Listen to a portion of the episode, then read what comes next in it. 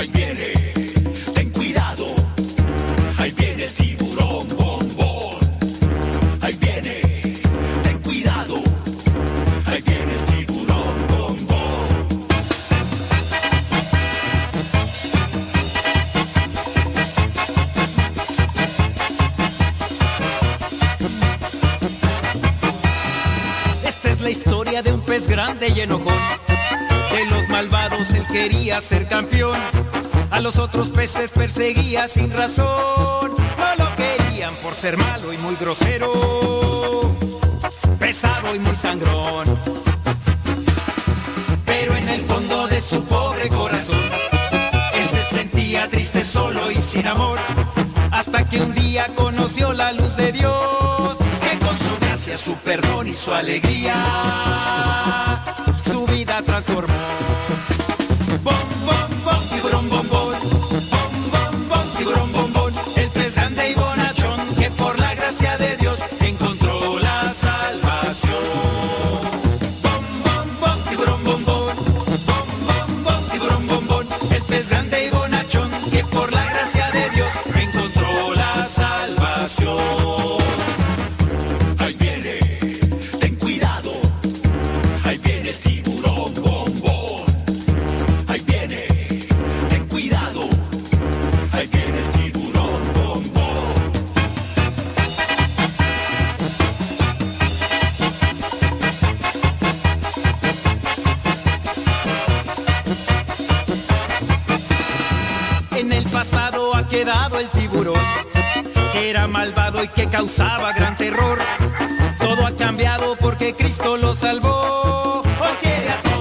Ayuda y los protege. Bombón es un campeón. Esa es la historia de un pez grande y bonachón.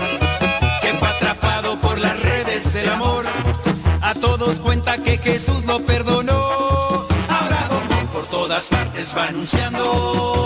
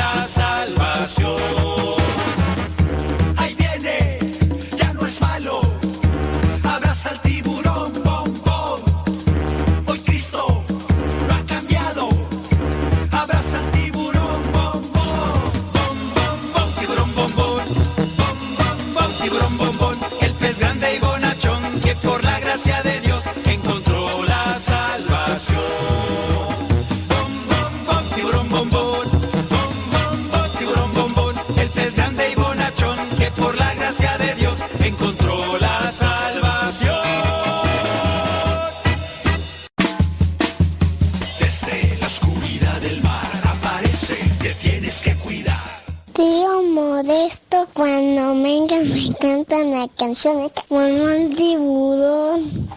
Ahí viene, ten cuidado. Ahí viene el tiburón.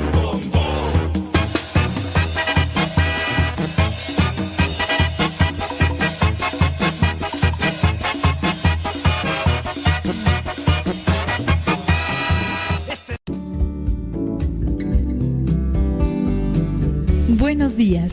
Iniciamos nuestra jornada poniéndonos en manos de nuestro Creador. Pedimos su gracia para enfrentar como hijos suyos cada reto que la vida nos presente, acompañados de María, la dulce Madre que nos invita a proclamar las grandezas del Señor. Camina con nosotros en radiocepa.com, emisora católica de los misioneros servidores de la palabra.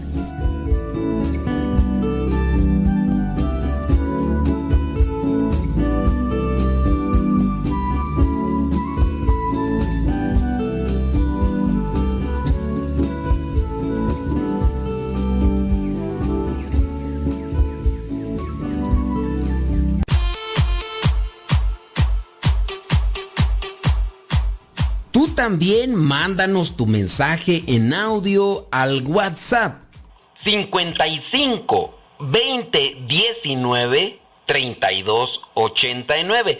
Recuerda que es número de México. 55 20 19 32 89. Si vives fuera de México, agrega el signo de más, después 52, apúntalo y mándanos tu mensaje en audio para que también lo puedas escuchar en Radio Cepa. El número 55 20 19 32 89.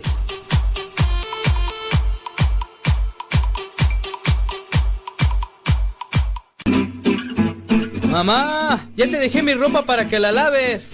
Mamá, ¿no has lavado los trastes? Vieja, ¿a qué horas me planchas la ropa? Las obligaciones del hogar son de todos los que viven en el hogar. Ya lavé mi ropa, mamá. Todos los trastes están limpios y barrí la sala. Listo, vieja. Planché todas mis camisas y hasta les remendé los botonazos. Todos los días puedes tratarla como si fuera 10 de mayo, o por lo menos como deberías tratarla. Porque todos tenemos madre, esposa o suegra. Respétalas.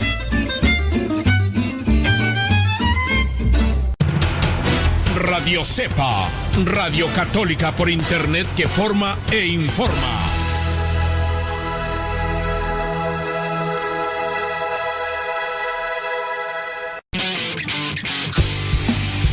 Síguenos por Twitter y Facebook. Búscanos como Radio Cepa.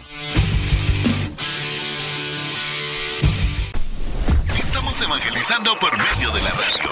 Escuchas radiocepa.com.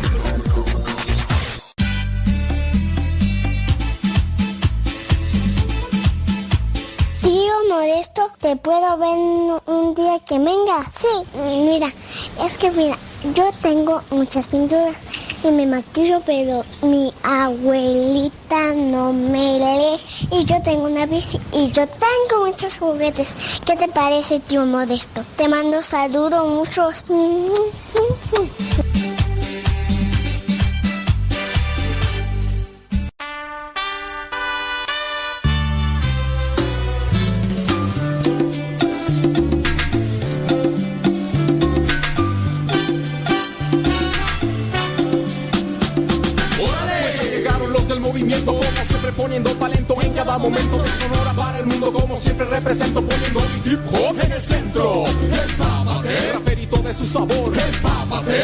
traigo buen son. El papate, pues Cristo trae la sensación. Orgulloso el sabor que traemos desde el Opson. Entro directo como aguja hipodérmica. El MR con la lírica más térmica. Sonora explota con el flow que desemboca guerra cero, paz y sabor lo que sale de mi boca. Y a cada rato caminando por el barrio, doy cuenta de la cultura que se vive a diario. Las calles invaden por gente en las mañanas. Corren y sienten el viento golpea sus caras. Caminando me doy cuenta que hay artistas. En las paredes el graffiti está a la vista. Y en las canchas los breakers abriendo pista. Y en sus casas los DJs haciendo pista. El cafecito en las mañanas sabrosito. En busca de jale me entrego a Diosito. El cafecito en las mañanas sabrosito. En busca de jale me entrego a Diosito.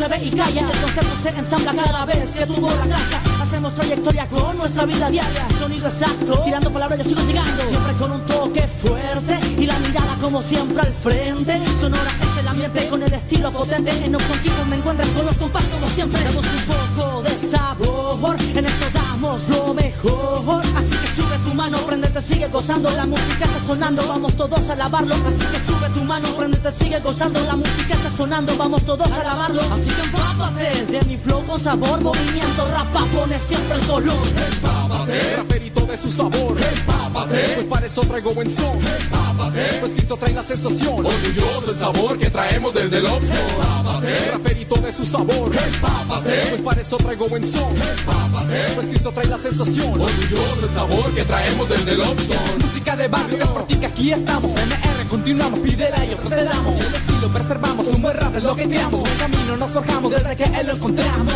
Esto nunca va a parar, no tiene vuelta para atrás. Seguiremos dando todo en la tarima y en la vida. Siempre la mirada fija el objetivo, agradeciéndole al Señor estar conmigo. Vete preparando, vete empapando de izquierda, vete acostumbrando a escuchar más seguido esto. Mira que yo quiero darle gloria a Él, mira que yo quiero hacer esto crecer. Este movimiento se encuentra creciendo. Anda, únete ya, vamos a vencer. Quiero que te papes de este buen sonido que viene acompañado de la gracia del divino. Quiero que se unan a mi equipo y griten MR cuando yo les pido un grito. ¿Y dónde está el grito? MR. ¿Y cómo dice el grito? MR. Siempre con rumbo fijo, agradar a tus oídos y decirte que está vivo, que está aquí conmigo, claro que a mí contigo. Ya, esto es. Empápate.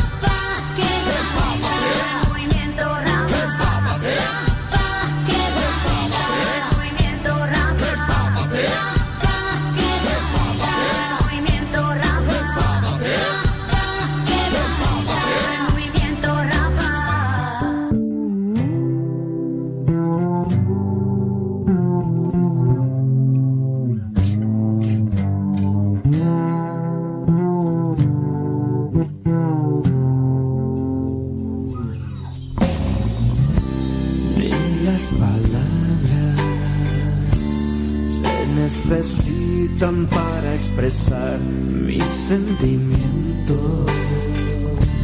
Siempre comprendes con tu inmensidad, mis ojos muestran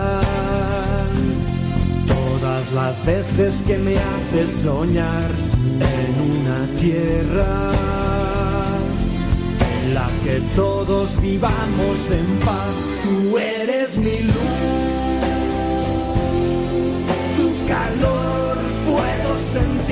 A tiempo con el tiempo para que lleguen a tiempo.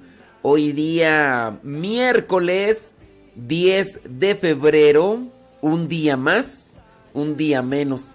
Déjame mirar esos calendarios que nos dan en en las carnicerías.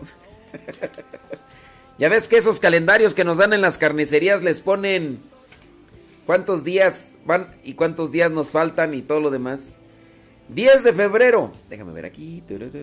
Dice 40 días transcurridos. 325 días por transcurrir. Yo no sé si eso te da ánimos o, o te pone así como más en, en depresión tú a ti.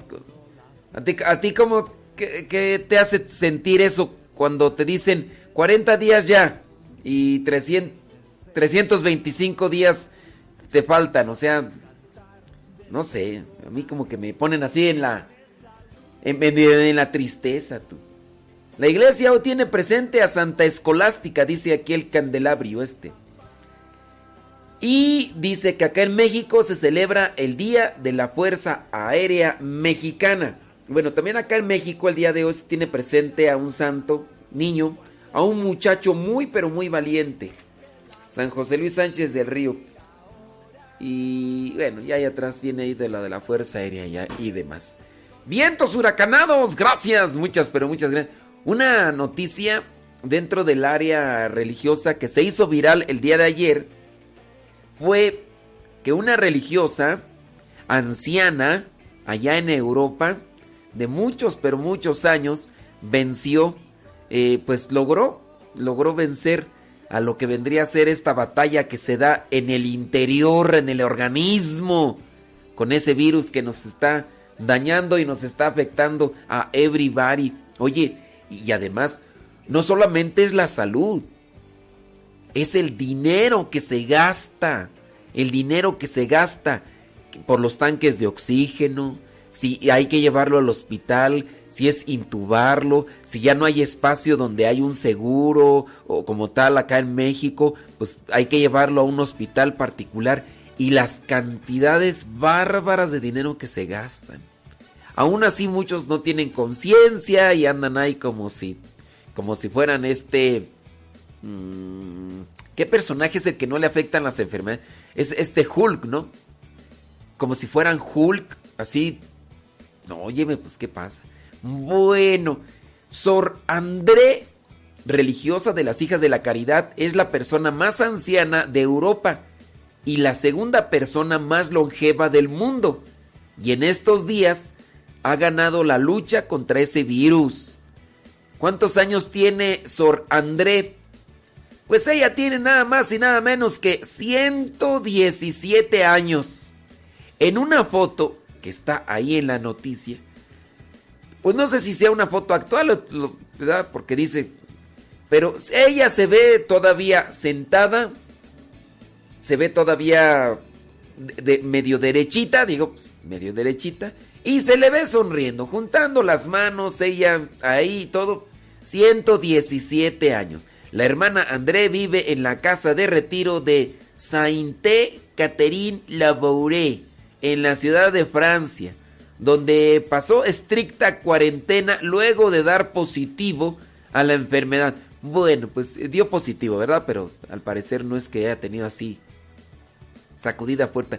La religiosa fue uno de los 81 residentes que contrajo la enfermedad y según señaló en el periódico de ahí local, ni siquiera se dio cuenta de que estaba infectada. Bueno, recibió el virus, pero esto sin duda da a notar que su sistema inmunológico está muy resistente. Y por eso entró el virus y el sistema inmunológico de inmediato lo atacó. Claro, pues aquí hay otras cosas más, ¿no? Dicen que la persona cuando se expone a un bombardeo del virus, pues obviamente ahí trae más desventaja. Puede ser que el sistema inmunológico sea fuerte, porque es lo que ha pasado, ¿no? Con algunos que, que son hasta deportistas y todo, y, y de repente ya se los llevaron al hospital y algunos de ellos hasta han fallecido.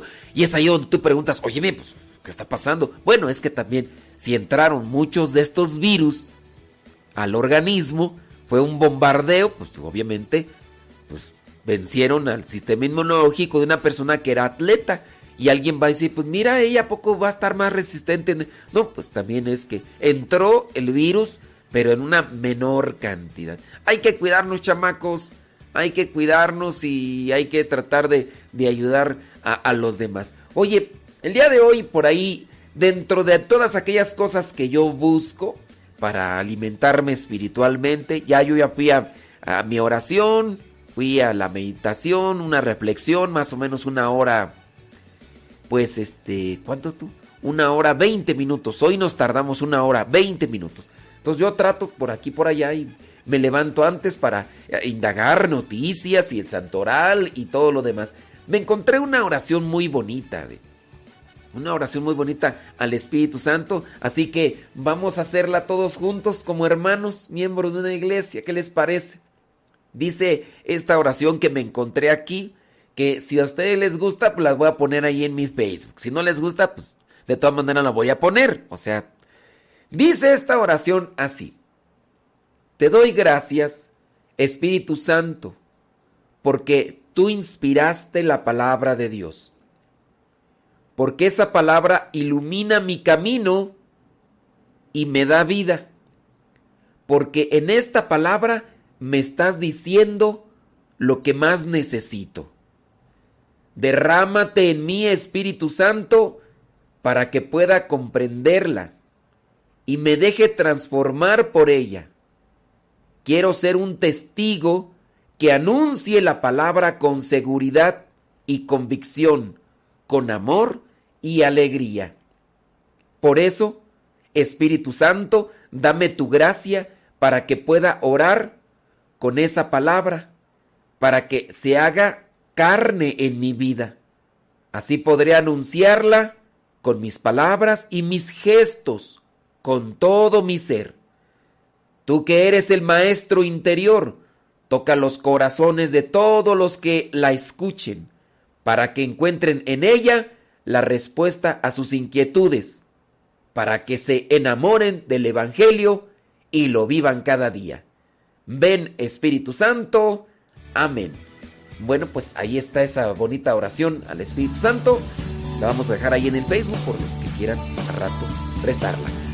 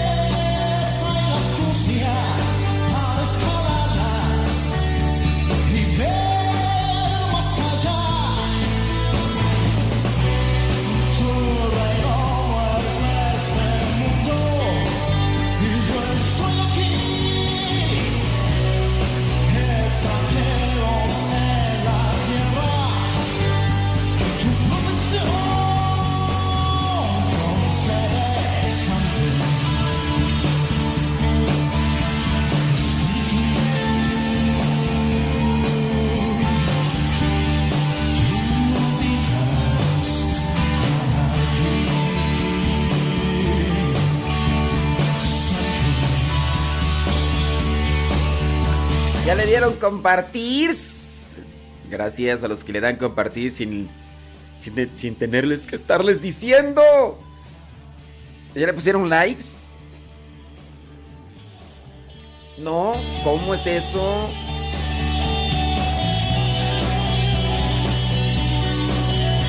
Me están preguntando que, que dé la respuesta hacia una situación que planteamos hace ya varios días. La cuestión es que sí la di. ¿No la escuchaste? Bueno, esa es otra situación. Es que hablábamos sobre una cuestión de, del aborto, pero sí dimos la respuesta. Muy posiblemente no la escuchaste, esa es la cuestión.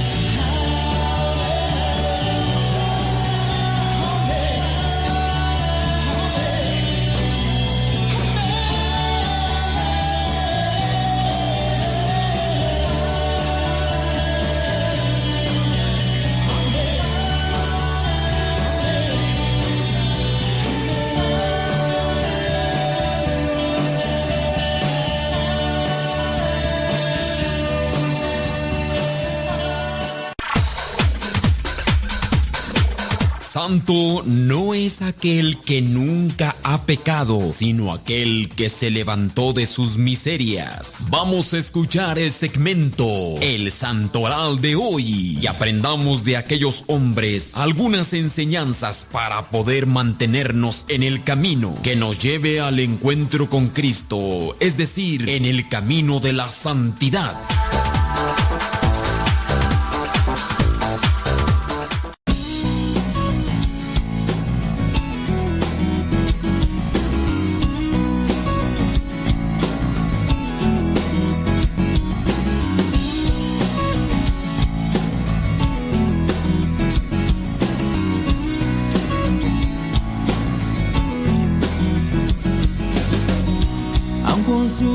Ojos de niña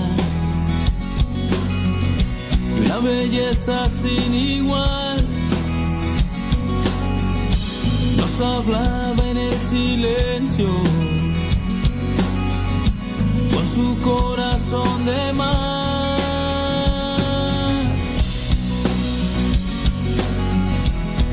Con su corazón de mar.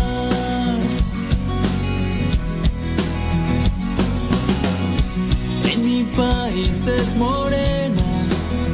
Son las 6 de la mañana con 18 minutos, 6 de la mañana con 18 minutos, hora de California. Son las 8 de la mañana con 18 minutos, hora del centro de México. Son las 9 de la mañana con 18 minutos, hora de New York. New York. Bueno, pues vámonos con el santoral del día de hoy. Saludos, díganos dónde nos escuchan. Ahorita vamos a pasar sus saluditos. Gracias a los que ya, por ejemplo, Chela Olivas dice que ella está en Odessa. Odessa, Texas. Dice Chela Marichalar Olivas. Ándele pues. Saludos a Mireya Martínez, dice desde Fresno, California. Saludos hasta Fresno, California. Rosalía González, Long Beach, California. Y los demás, eh, María Gamino en Charlotte, Arizona. Los demás, aleluya, gloria a Dios, amén, amén, amén, amén, aleluya, gloria a Dios, saludos, eh, bendiciones, oraciones y todo lo demás. Bueno, díganos ahí dónde nos escuchan y ahorita eh, les pasamos el saludito. Bien, bien, bien, bien, bien, bien, bien, bien, bien, diría el señor, el doctor Wagner. Bien, bien, bien, bien, bien. Hoy día miércoles 10 de febrero, la iglesia tiene presente a los santos. San José Luis Sánchez del Río, 14 años, mártir, que murió apuñalado, dando vivas a Cristo Rey y a Santa María de Guadalupe, allá en el año 1928, fecha de canonización el 16 de octubre del año 2016. Bueno, pues en México tenemos un niño, un muchacho bien valiente, muchacho bien valiente. Hasta su propia familia, fíjate, eh, le, le hicieron cosas nada más porque se abrazó de la cruz de Cristo y dijo yo, adelante caminante. Saludos Salvador Martínez desde Michigan, dice. Ándele pues. Salvador Martínez. La iglesia hoy tiene también presente a Santa Escolástica, hermana de San Benito, que tenían pláticas santas. Sí, tenía, ellos tenían conversaciones santas. De hecho, la segunda lectura del oficio del rezo de la liturgia nos presenta esa plática tan sabrosa que tuvieron los dos hermanos. Los dos hermanos que eran obviamente monjes. Y ahí es donde pues, también podemos reflexionar nuestras conversaciones, qué tan nutritivas, qué tan constructivas El día de ayer, ¿con quién platicaste? Eh, ¿Te acuerdas de algo edificante, constructivo? Algo que, que tú dices, me, me valió la pena, me ayudó. O tenemos por ahí puras pláticas superficiales, vanas. En ocasiones es pura presunción que yo tengo esto, que yo hice esto, que yo soy esto, que yo soy no sé qué y que no sé cuánto y, todo lo demás. Oye, y, ¿y qué de bueno te deja ese tipo de conversación? No, que yo hago esto, que como la plática aquellas chiquillas, tú también presumidías las muchachillas allí en el rancho que estaban diciendo, no, mi hermana es bien inteligente, mi hermano puros 10 se saca. Y la otra chiquilla que no se quería dejar dijo, no, mi hermano es todavía uy, más, más inteligente. Mi hermano saca 12, 13, 14. Y dijo la otra chiquilla, no, en mi casa nos bañamos con agua bien fría, de la más fría que hay. Y la otra chiquilla dijo, no, en mi casa hasta vamos a comprar hielo para echarle al agua, para... A veces ese tipo de pláticas que tenemos, como que si tenemos más o somos más, piensa que... ay, ya, Dios mío. ¿Qué, ¿Qué tipo de pláticas tenemos? Ojalá y sean constructivas, sean santas, que podamos decir, oye, qué buena plática. Mira, no sabía esto, pero ya... Claro, también hay que decir las cosas con, con, con, propiedad y con fundamento. Hay que leer, pero hay que saber bien dónde leer. No que hay mucha gente que anda leyendo, hay cosas puro fake news. ¿Dónde lo leíste? ¿En Facebook? ¿En Facebook? Allí estaba. Oye, pero, o sea, era una página. No, fue una foto que me encontré. Ahí decía, mira, decía esto y esto. Cálmate. También hay que saber dónde leer, ¿no? Pero ojalá y que tengamos pláticas santas, así como las tenía Santa Escolástica con su hermano Benito. Benito, San Benito, el de la medalla, sí, efectivamente. Ella murió en el año 547 también la iglesia el día de hoy tiene presente a los santos allá en Asia, en Magnesia, en la provincia de Asia. Santos Calarampo, Profirio y Daucto. Pues son hombres de allá, pues por eso están medio raros. Que junto con tres mujeres sufrieron el martirio en tiempo de Septimio Severo, allá en el siglo III. En Roma la iglesia tiene presente a los santos Sótico, y Amancio mártires. Ándele pues, ellos murieron allá en el siglo IV. La iglesia también tiene presente allá en Terracina, en la campanía, a San Silvano, San Silvano, obispo del siglo IV. La iglesia eh, tiene presente en Aquitania a San Troyano, San Troyano, obispo, murió en el año 550. La iglesia también tiene presente allá en Burgundia a San Protadio Obispo del año 624. Eh, la iglesia en la región de Rouen, en Neustria, tiene también presente a la Santa Austreberta, virgen y abadesa, que murió, dice, en el año 704. Ándale, se le salió el gallo. ¿eh? La iglesia tiene presente también a eh, San Guillermo, San Guillermo Eremita.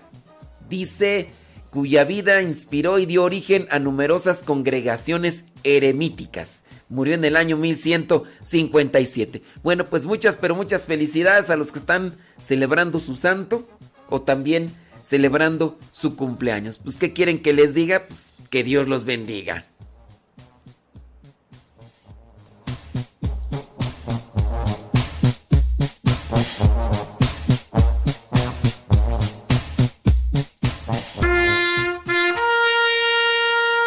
Señor, recibe a tu siervo Flaviano en el seno de tu gloria, ya que mientras vivió en este mundo trató de hacer tu voluntad. Cuando yo muera no digan que murió un santo, digan más bien que el que murió fue un testarudo. Así dijiste con la Biblia en la mano. Vamos muchachos, griten, no se queden mudos. Nació en Italia el 1938.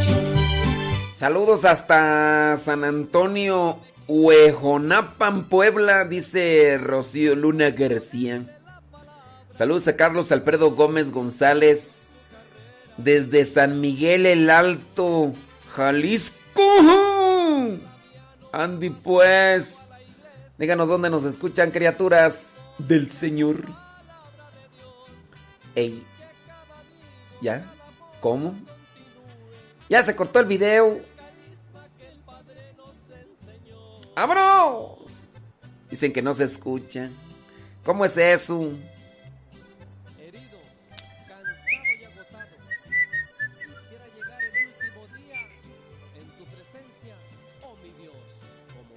Se congeló, no se escucha. No se congeló.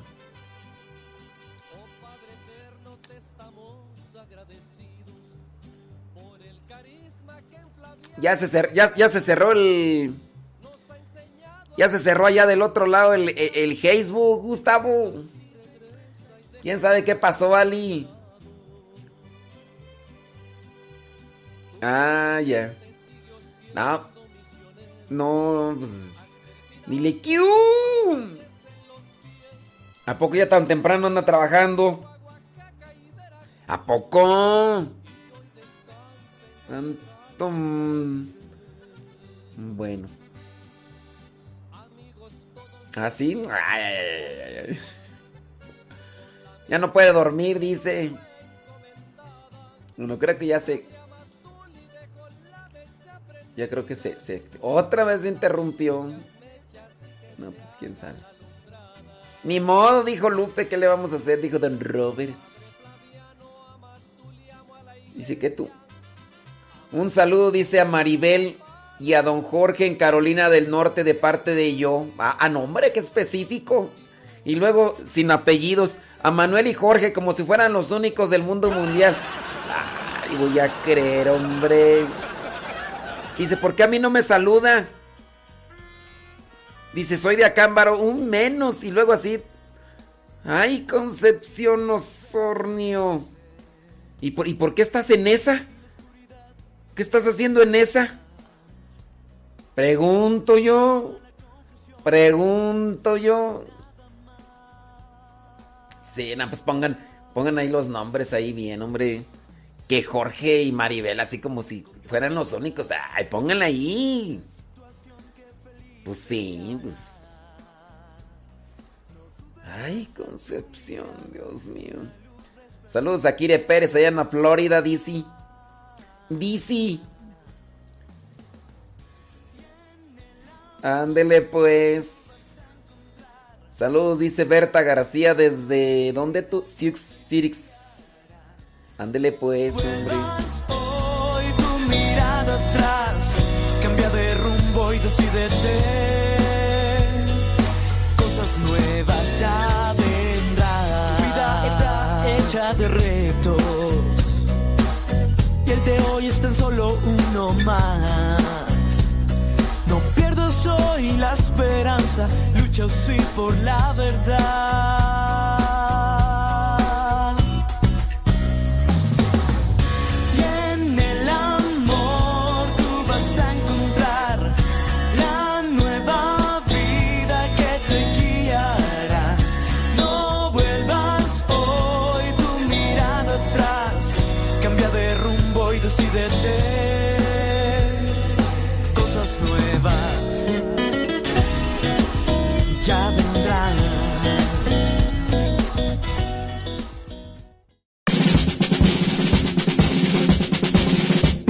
Una frase o un pensamiento quizá no cambien tu vida, pero te podrá ayudar para generar una reflexión que te lleve a un cambio en tu manera de vivir. Vámonos al segmento Las frases del Facebook.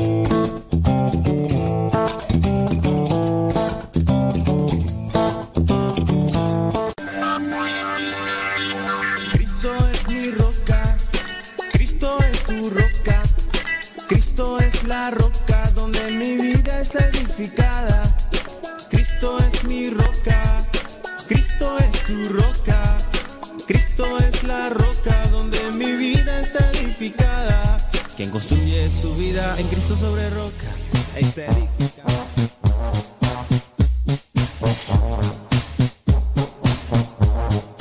A tiempo con el tiempo para que lleguen a tiempo, 31 minutos después de la hora. Eh, ustedes muy bien saben que el formato de este programa pues está en quererles dar ánimo, alegría, inspiración y reflexión. Hay personas que en algunos momentos quieren eh, alimento muy condensado en la mañana y no es tan conveniente, no es tan conveniente. De hecho, los nutriólogos recomiendan que un vasito de agua pura, no de jamaica, no de horchata, no de cebada, no de maguey, no, no, no, pura. Y ya después el cafecito, porque si la avientan el cafecito así directo, quién sabe qué, qué vaya a suceder. Dicen que se cortó allá. Allá no puedo yo controlar nada, criaturas. No puedo controlar nada, sí. Este. Entonces, pues, sí, traes es una cuestión de animal. Hablando de las frases del Facebook. No sé si se han dado cuenta, pero una frase es la que más repetimos en muchos de los casos. Por eso uno también debe de darse cuenta o analizar muy bien a qué tipo de cosas le pongo yo atención. Mira, por ejemplo, alguien se enoja con otra persona. La persona se enojó por algo que dijo. La persona tiene en su, en su mente, en su frase, en su, perdón, en su mente, en su pensamiento, una frase. A veces son dos palabras, a veces son tres. A veces es una oración compuesta con, con artículo, con sujeto, con verbo, con predicado. Una frase completa. Es que tú dijiste esto. Se malinterpreta, se saca de contexto y esa frase tan pequeñita hace una revolución en ciertas personas. O puede hacer una revolución en nosotros. Entonces también por eso uno debe de analizar muy bien qué tipo de frases yo guardo en mi mente, en mi corazón, y que pueden ser la causa de mi tristeza, de mi enojo, o pueden ser la causa de mi felicidad. No sé, a lo mejor estuviste dialogando mucho tiempo con una persona y tú sientes aprecio por esa persona y al despedirse te manifestó algo que nunca antes te había dicho. Estuviste platicando media hora con esa persona y al final te dice, te quiero mucho. Nunca te lo había dicho. Y solamente dice, te quiero mucho. Tres palabras. Y esas te van a estar, si es que tú le aprecias a esa persona y la añoras, el hecho de que te las haya dicho, mira, te van a estar dando vuelta y vuelta y te va a sentir, te va a hacer sentir chido. Chido. E- Eso es lo bueno. Ah, pero es que dijo esto, ¿no? Y una, una palabra incluso hasta sacada fuera de contexto. La dijo fuera de contexto. La sacó. Esa, esa palabra o esas palabras las dijo. ¿no? Pero tiene su contexto. ¿Por qué la dijo? Pero esa persona, por no ser cuidadosa en su percepción, agarra solamente esto. Tres palabras o dos palabras. Es que dijo esto. Y de ahí puede agarrar enojo a esa persona. O de ahí puede agarrar un cierto tipo de rencor o de resentimiento. ¿Cuántas de las veces no, a lo mejor recordamos eh, momentos de la infancia, de los papás enojados, que nos dijeron alguna palabra y, todavía esa palabra ahí la traemos? Es que tú siempre me dijiste que era un inútil. Una palabra. Eres un inútil. Eres una buena para nada. Buena para nada. Tres palabras. Eres cuatro. Cuatro palabras. Y esa la repite y la repite y la repite. Y como son palabras tóxicas y tú las guardas en tu corazón, obviamente, ¿a ustedes les ha pasado que han agarrado de una plática de, de algo que dijo una persona que a lo mejor se le fueron las cabras o se nos fueron las cabras y, no supimos expresarnos o no quisimos decir eso, sino que nos cuatrapiamos cuando estamos hablando y la otra persona nada más se quedó con eso, con algo que mal dijiste y de ahí hace una tempestad en un vaso de agua, hace una tormenta.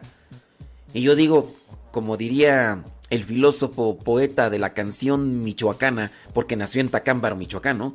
Juan Gabriel, pero qué necesidad, ¿para qué tanto problema? Oye, ¿qué necesidad hay que estés haciendo tanta polvadera? ¿Para qué tanto brinco estando el suelo tan parejo? Ah, no, pero mira, se agarra de esa, de esa frase. Sean cuidadosos, sean cautelosos, analicen. ¿Quién de ustedes anda todavía enchilado o enojado con alguien por tres palabras que a lo mejor mal pronunció o mal dijo o mal decir, o sea, en el decir malo, pues, o así, o que incluso ni quiso decir eso, pero por no pensar bien o no estructurar bien las palabras, dio a entender eso, porque eso tenemos, nuestra falta de educación, falta de conocimiento, falta de incluso hasta de visión o falta de pensar bien. No pensamos bien, entonces al no pensar bien, soltamos las palabras ahí, ahí se va. Entonces no quisimos decir eso por, por tarugo, pues, o sea, no quise decir eso, tú te quedaste con eso. ¿Y dónde está? No, no, la quitas y luego la otra persona también así, obsesiva para ese tipo de cosas. Cada quien, ¿verdad? Bueno, eso solamente es un, un referente a lo de las frases del Facebook. Vamos a decir eh, frases chidas. Frases chidas. Vámonos con esta frase que dice así, pongan mucha atención. Listen very carefully, dijo el gringo. Dice, si fuimos creados para amar y no amamos, es como cuando el ave fue creada para volar y le cortaron las alas. Si fuimos creados para amar y no amamos, pero hay, hay que entender el término amar, porque muchos piensan que amar es pasión, es lujuria, es deseo, es... No, no, no, no. Andan mal, por eso la persona se vacía más y anda toda ahí desquiciada. Si fuimos creados para amar y no amamos, es como cuando el ave fue creada para volar y le cortaron las alas. Vámonos otra frase. Una palabra es suficiente para una persona inteligente, pero al necio no le bastan mil. A una persona inteligente, eh, una palabra y entiendo. Oye, vamos a regresar nuevamente al ejemplo. Dije algo, la otra persona escuchó algo y lo interpretó. Me pregunta, oye, ¿qué quisiste decir con esto? Ah, eh, dije eso. Ay, perdón. No, no, no quise decir eso. Perdóname. Perdóname. La otra persona es inteligente, dice, bueno, acepto tu palabra y entiendo que te equivocaste. Te perdono. Ah, pero un necio, ¿qué va a decir? No. No, tú quisiste decir otra cosa. Tú quisiste, no, si ya desde hace un tiempo me doy cuenta que traes algo conmigo desde hace algún tiempo siento que, que allí estás, ¿verdad? Y que... Sí, sí, ya lo estaba notando. Si algo me decía, no, oye, pero es que se me chispoteó, dijo el Chapulín Colorado. Excuse, sorry con excuse me. No, no quise decir eso. No, como no, si ya, si se te notaba, ya te temblaba la lengua por decírmelo. Te temblaba la lengua. No, en serio. Cuidado. El inteligente, con una palabra, entiende las cosas. El necio, el necio, testarudo, cabezón, este, amargado, eh, bravucón, bravucona, eh, así le expliques, así le traigas testigos, no, no va, no va a creer lo que es verdad, va a creer lo que quiere y de ahí pues no lo sacas. ¿Conoces a personas así? Uy, yo conozco tú. Uy, no. Yo cada de que veo al espejo veo, veo a una de esas personas.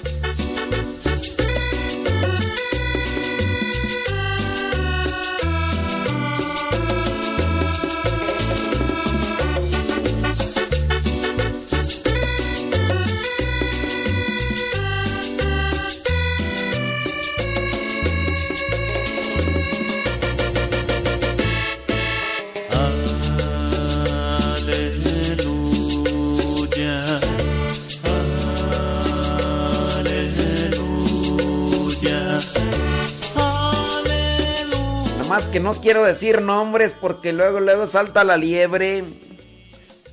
Luego, luego salta la liebre. Oye, pero sí es cierto. Sí es cierto. Que hay personas que así les expliques y todo. Pues, ¿qué quieres? Pues. Ay, Dios mío santo, ¿por qué somos así? Diría aquel, pero qué necesidad. ¿Para qué tanto problema? Pues no. Y luego tienes que andar haciendo circo, maroma y teatro para tratar de contentar a la persona, porque pues le quieres, le aprecias, no quieres verle enojada. Y hasta eso, haces circo, marona, mariteatro, haces el ridículo. Y ni así, la otra persona, quién sabe qué quiere, como que no sé, quiere que, que te humilles, que dices, ya, ya te pedí perdón, ya, ya esto, ya lo otro, ya aquello, ya. Y ándale tú. Que nomás, nada de nada, en fin, en fin, en fin, en fin. Sí, no, gente. Gente necia, cabezona, testaruda, pero. Pero hay un Dios todopoderoso. Hay un Dios. ¿Verdad? Mm, mm. Dice por acá, dice que su abuelita le decía, todos los que te insulten, ignórolos. ¿Así? ¿Ignórolos? Dice, mm, como si tú, como si tuvieras aceite que se te resbale todo. No, tampoco, no, no, no. No, yo diría que esa frase no. No, ponte aceite para que te resbalen las cosas malas. Porque imagínate que te resbale todo. Oye, te quiero mucho, me resbaló. Oye, pues ya te dije que te quiero mucho, sí, pero me resbaló. Mm, Pues no, te- que te resbale todo, no. Yo digo que te resbale, o más bien quita lo que te perjudica, lo que te elimina, sí.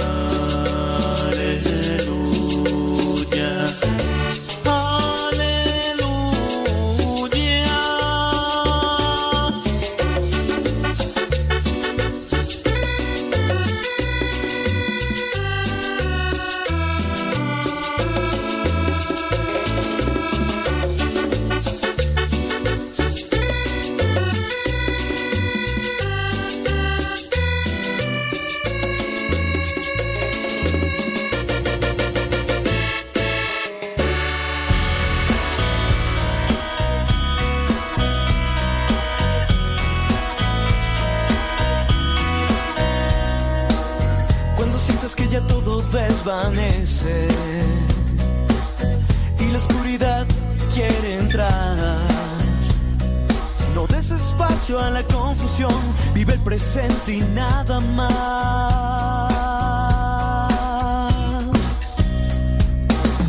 buscas y buscas sin encontrar la situación que feliz te hará. No dudes, alza tu mirada, una luz resplandecerá.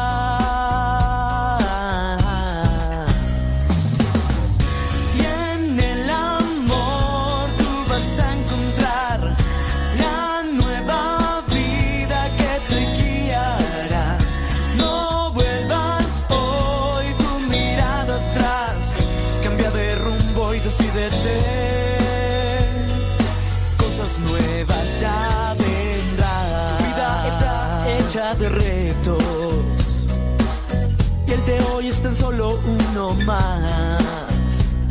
No pierdas hoy la esperanza, lucha sí por la verdad.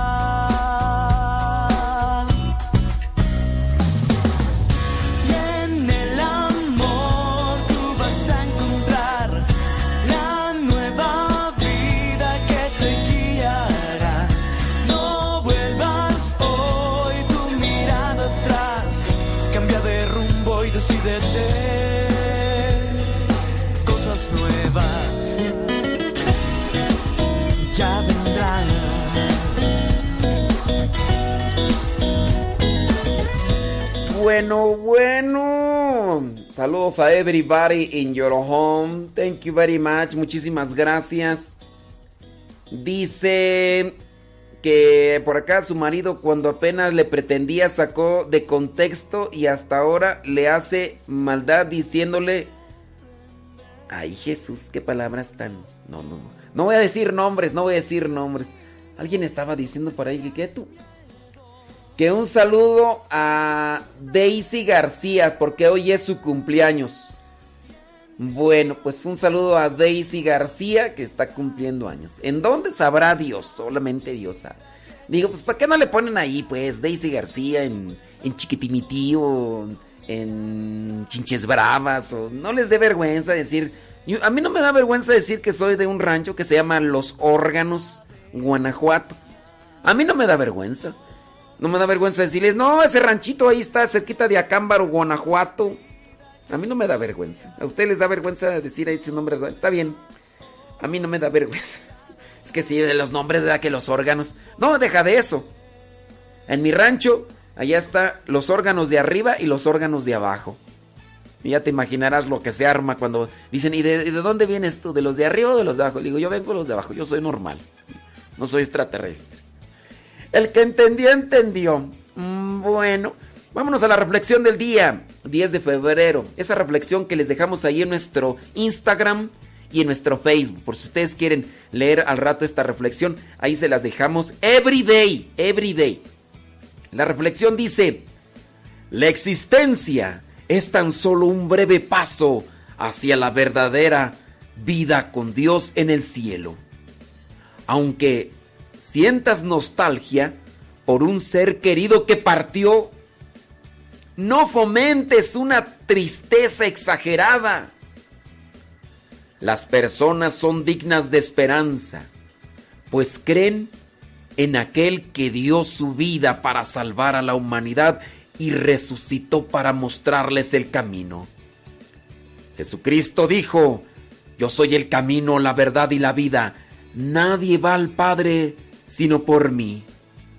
La única certeza de la vida es que un día todos morirán.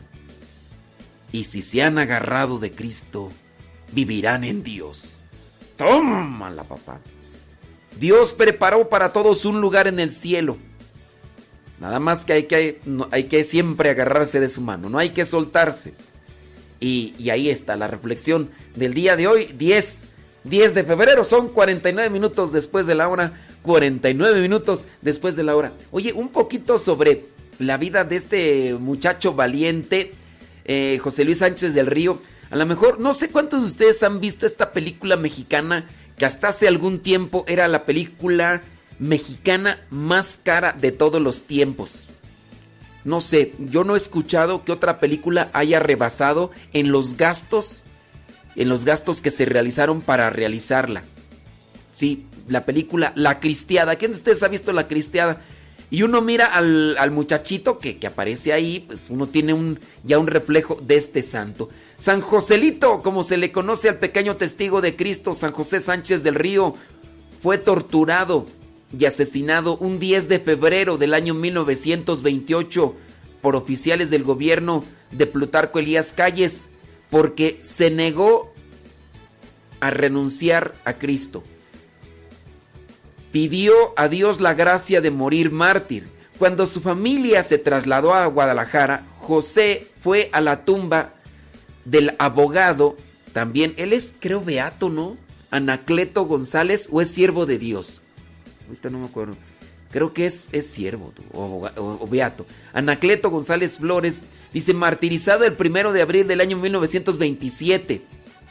Allí el muchacho pidió a Dios poder morir como Anacleto en defensa de la fe católica. Acuérdate que Joselito murió en el año 1928. Entonces, este niño fue a la, a la tumba de, de, este Anacleto. Mm, dice, uno de los 27 testigos en su proceso indicó que el joven tomó la decisión de unirse a los cristeros en esa visita peregrinación. Su resolución se hizo más fuerte y rogó a sus padres que lo dejasen unirse a los cristeros. Al inicio se negaban por su corta edad, los papás no querían. Incluso llegó a decirle a su mamá, mamá, nunca ha sido tan fácil como ahora ir al, ir al paraíso. Al final le dieron su permiso y su bendición. Ustedes lo pueden ver en la película. Si no la han visto, por ahí pueden encontrar la película, La Cristiada. En inglés no sé cómo se llama, ¿verdad? Pero ahí La Cristiada. Y salen actores pues de renombre. Salen actores de nombre y, y demás. Dice, José sirvió a los cristeros que en un principio no quisieron aceptarlo porque estaba muy chamaco y por el peligro al que se exponía como portaestandarte de la imagen de la Virgen de Guadalupe, pero no llegó a tomar parte activa en los enfrentamientos ar armados, es decir, que solamente andaba cargando el, el estandarte. El 6 de febrero del año 1928, durante un enfrentamiento entre las tropas del gobierno y los cristeros, le dispararon al caballo del jefe cristero, que su nombre era Luis Guizar Morfín. Joselito se bajó del caballo que él traía y en un acto heroico para que no fuera hecho prisionero, el jefe de los cristeros, Joselito le ofreció su caballo y le dijo, mi general, tome usted mi caballo y sálvese. Usted es más necesario y hace más falta. Así Guizar Morfín pudo escapar y el joven fue capturado junto con su amigo Lázaro. Luego de ser capturado el 7 de febrero, fue encerrado en el baptisterio de la iglesia de Santiago Apóstol en Zaguayo, que había sido convertida en una cárcel y en caballeriza de las tropas del gobierno. Así el lugar donde fue bautizado se convirtió.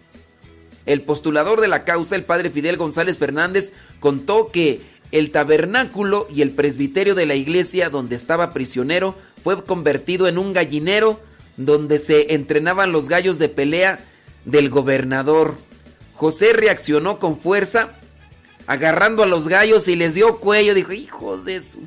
Sin miedo a las amenazas de muerte. Allí le dijo al carcelero, la casa de Dios es para rezar, no para usarla como un establo de animales. Estoy dispuesto a todo. Puede fusilarme.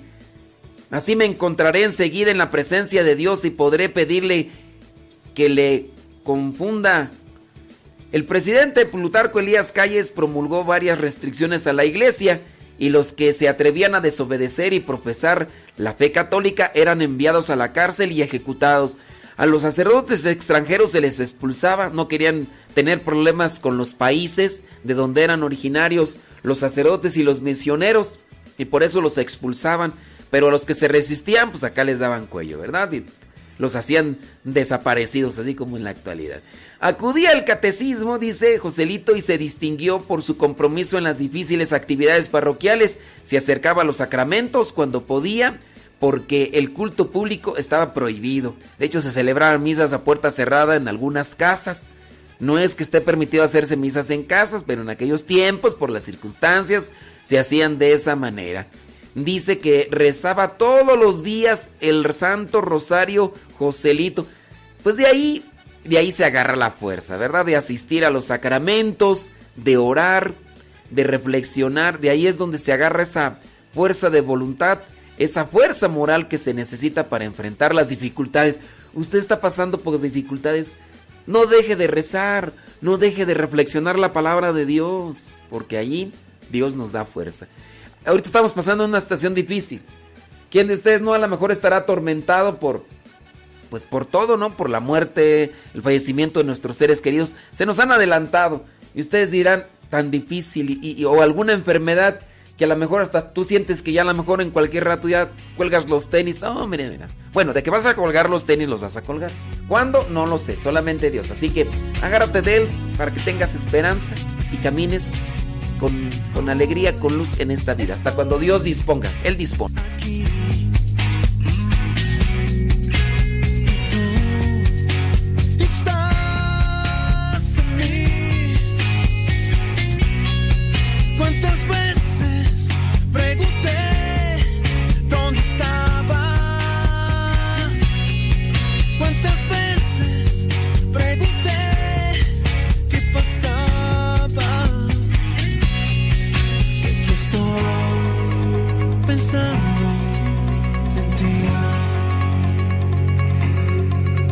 aquí estoy pensando.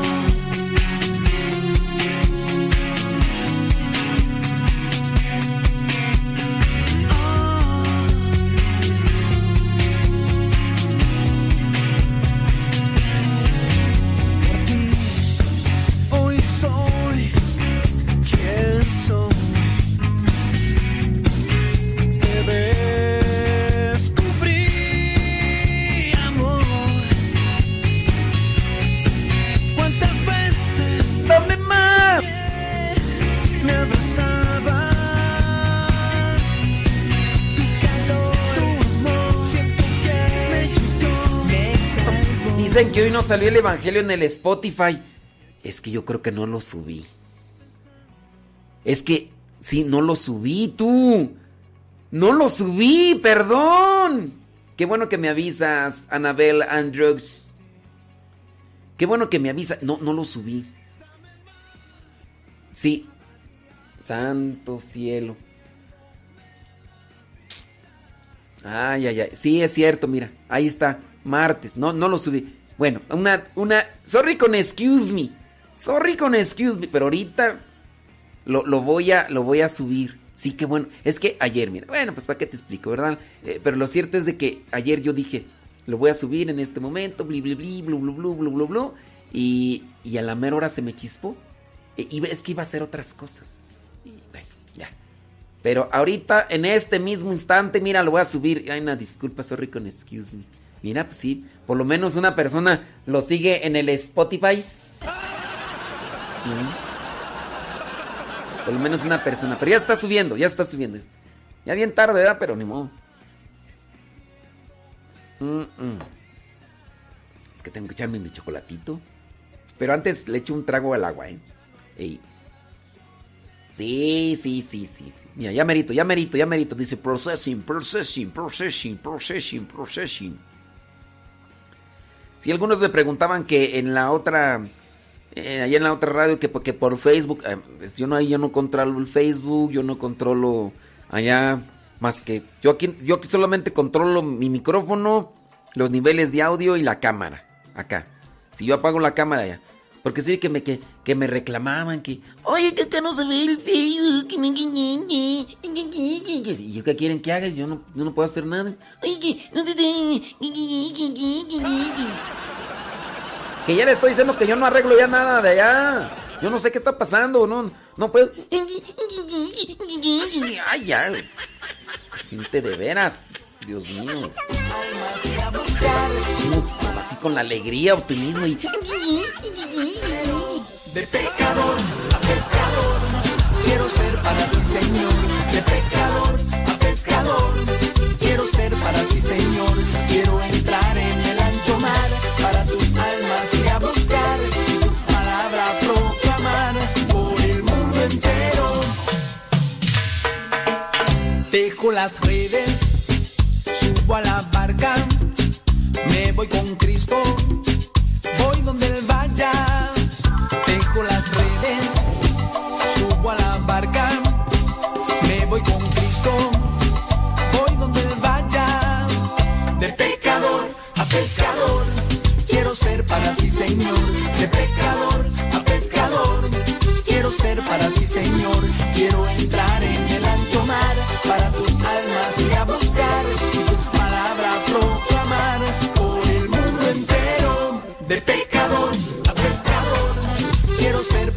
Señor. De pecador a pescador, quiero ser para ti, Señor.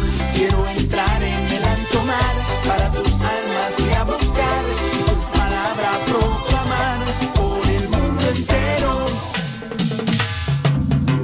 Dejo las redes, subo a la barca, me voy con... Listo, qué bueno que me avisaron, ya, ya lo subí, ya lo subí, ya lo subí.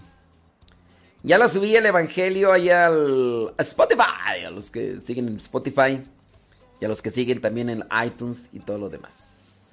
Andy pues, hombre.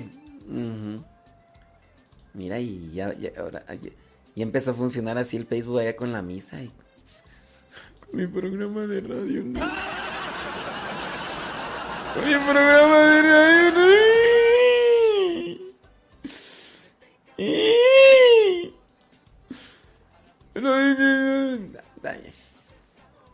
Éndele pues. Son, son un minuto después de la hora. almas y a buscar tu palabra proclamar por el mundo entero. De pecador a pescador, quiero ser para ti, Señor. De pecador a pescador, quiero ser para ti, Señor.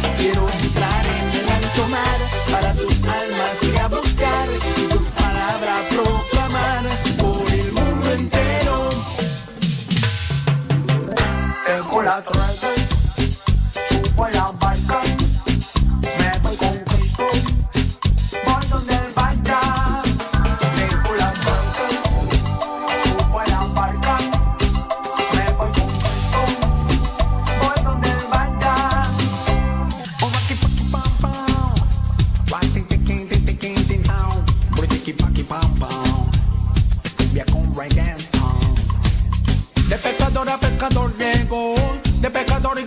De pecador a pescador llego, te trae el sabor, te trae el control. De pecador a pescador llego, de pecador y con mucho sabor.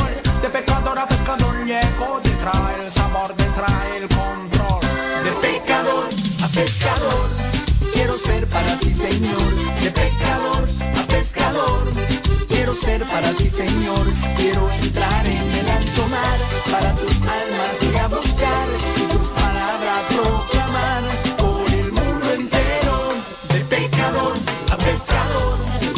ser para ti, Señor. De pecador a pescador, quiero ser para ti, Señor.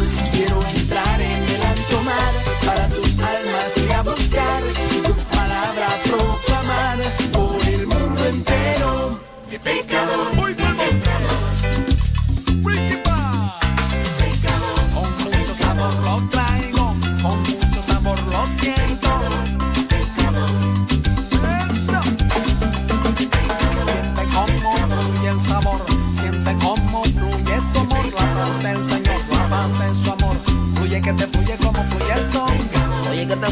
Oye, hablando nada más así al final de José Luis Sánchez del Río. Después ya que lo metieron preso y todo lo demás, dice que le arrancaron la piel de los pies. Era una forma, bueno, dentro de tantas formas de tortura, pues era una que, que era muy común. Les cortaban la piel de la planta de los pies y los hacían caminar. Algunos, para hacer sufrir más a la gente, los hacían caminar en sal. así sal de grano, los hacían caminar en sal. Si ya de por sí cortarte la piel de la planta de los pies es doloroso, ahora imagínate que te hagan caminar por sal.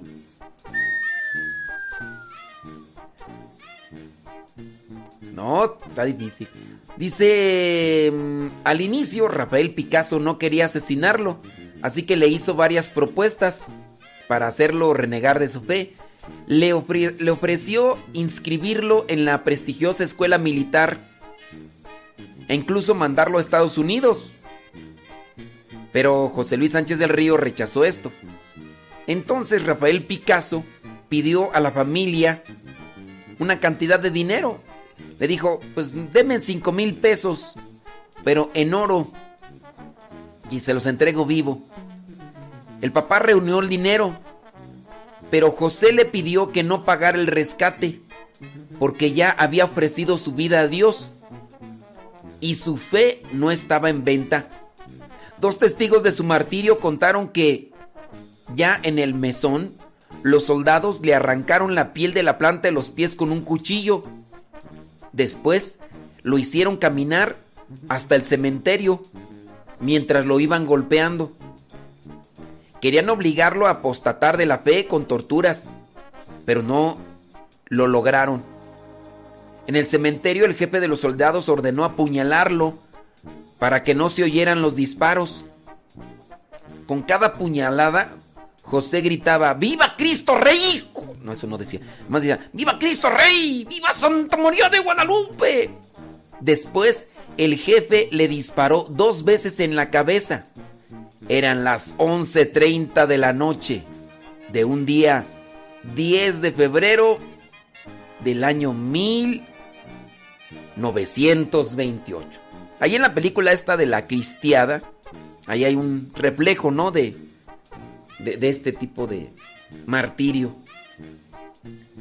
Sin duda un muchacho que había reflexionado la palabra, que se había entregado a Dios y Dios lo había desbordado de su amor. De tal manera que tenía esa forma o esa palabra de decir, aquí está mi vida, te la entrego toda, pero toda, toda. Ay, en fin. Hay que preparar nuestro corazón. Porque ahorita estamos, mañana quién sabe. decidí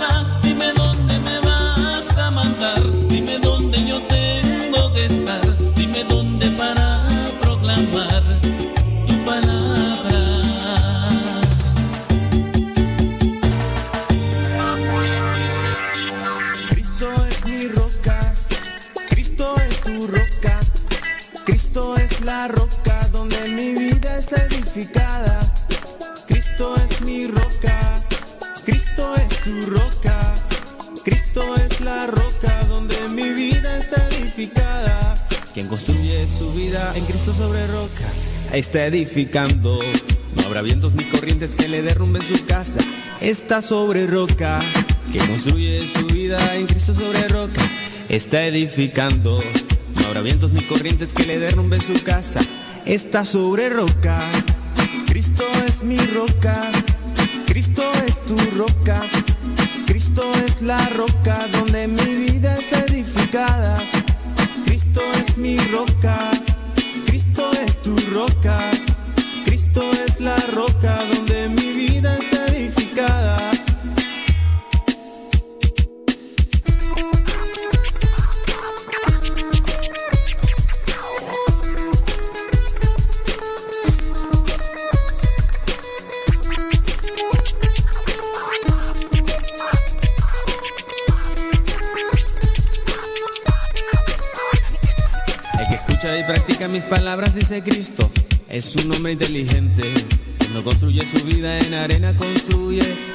Sobre roca. El que, que- escucha y practica mis palabras, dice Cristo, es un hombre inteligente. Que no construye su vida en arena, construye solo sobre roca. Cristo es mi roca, Cristo es tu roca. Cristo es la roca donde mi vida está edificada. Cristo es mi roca, Cristo es tu roca,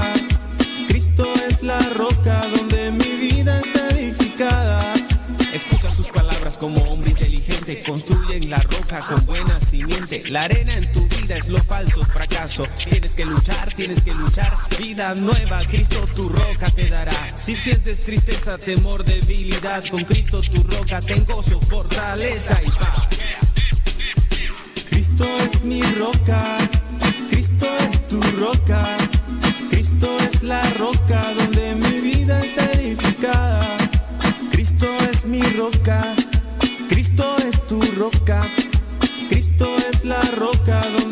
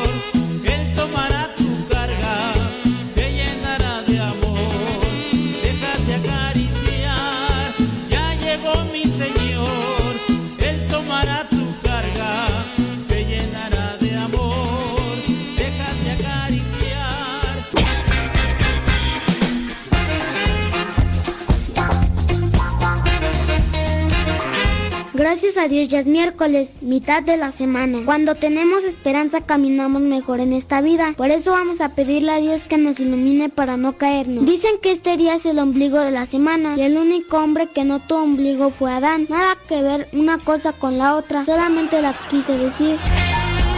Y para que usted sepa, está escuchando Radio Cepa.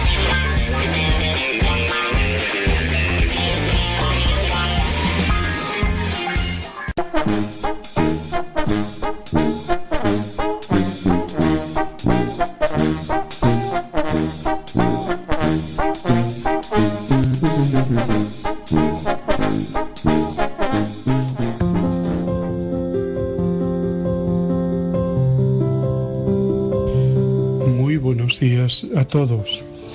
Hoy es miércoles, día 10 de febrero. Estamos en la semana quinta del tiempo ordinario. Hoy celebra la Iglesia la memoria obligatoria de Santa Escolástica, Virgen y Fundadora. Se le reconoce como fundadora de las hermanas benedictinas, ¿eh? que la celebran realmente, ya digo, como madre fundadora. Aquí en nuestra diócesis tenemos monasterio benedictino femenino, el único, Las Pelayas de Oviedo. Llamadas así Pelayas porque allí está enterrado el niño mártir Pelayo, cuyos restos, huyendo de la persecución musulmana, suben desde, desde el sur hasta, hasta llegar aquí, a, a Oviedo. ¿Mm? Bueno, pues rezamos especialmente en este día por ellas y las felicitamos desde aquí. ¿eh? El Evangelio de hoy es Marcos 7, 14 al 23. Los fariseos no es que fueran malas personas, al contrario, eran piadosos, cumplidores de la ley, pero habían caído en un legalismo exagerado e intolerante. Y llevados de su devoción y de su deseo de agradar a Dios en todo, daban prioridad a lo externo, al cumplimiento escrupuloso de mil detalles, descuidando a veces lo más importante, lo que Dios realmente mira.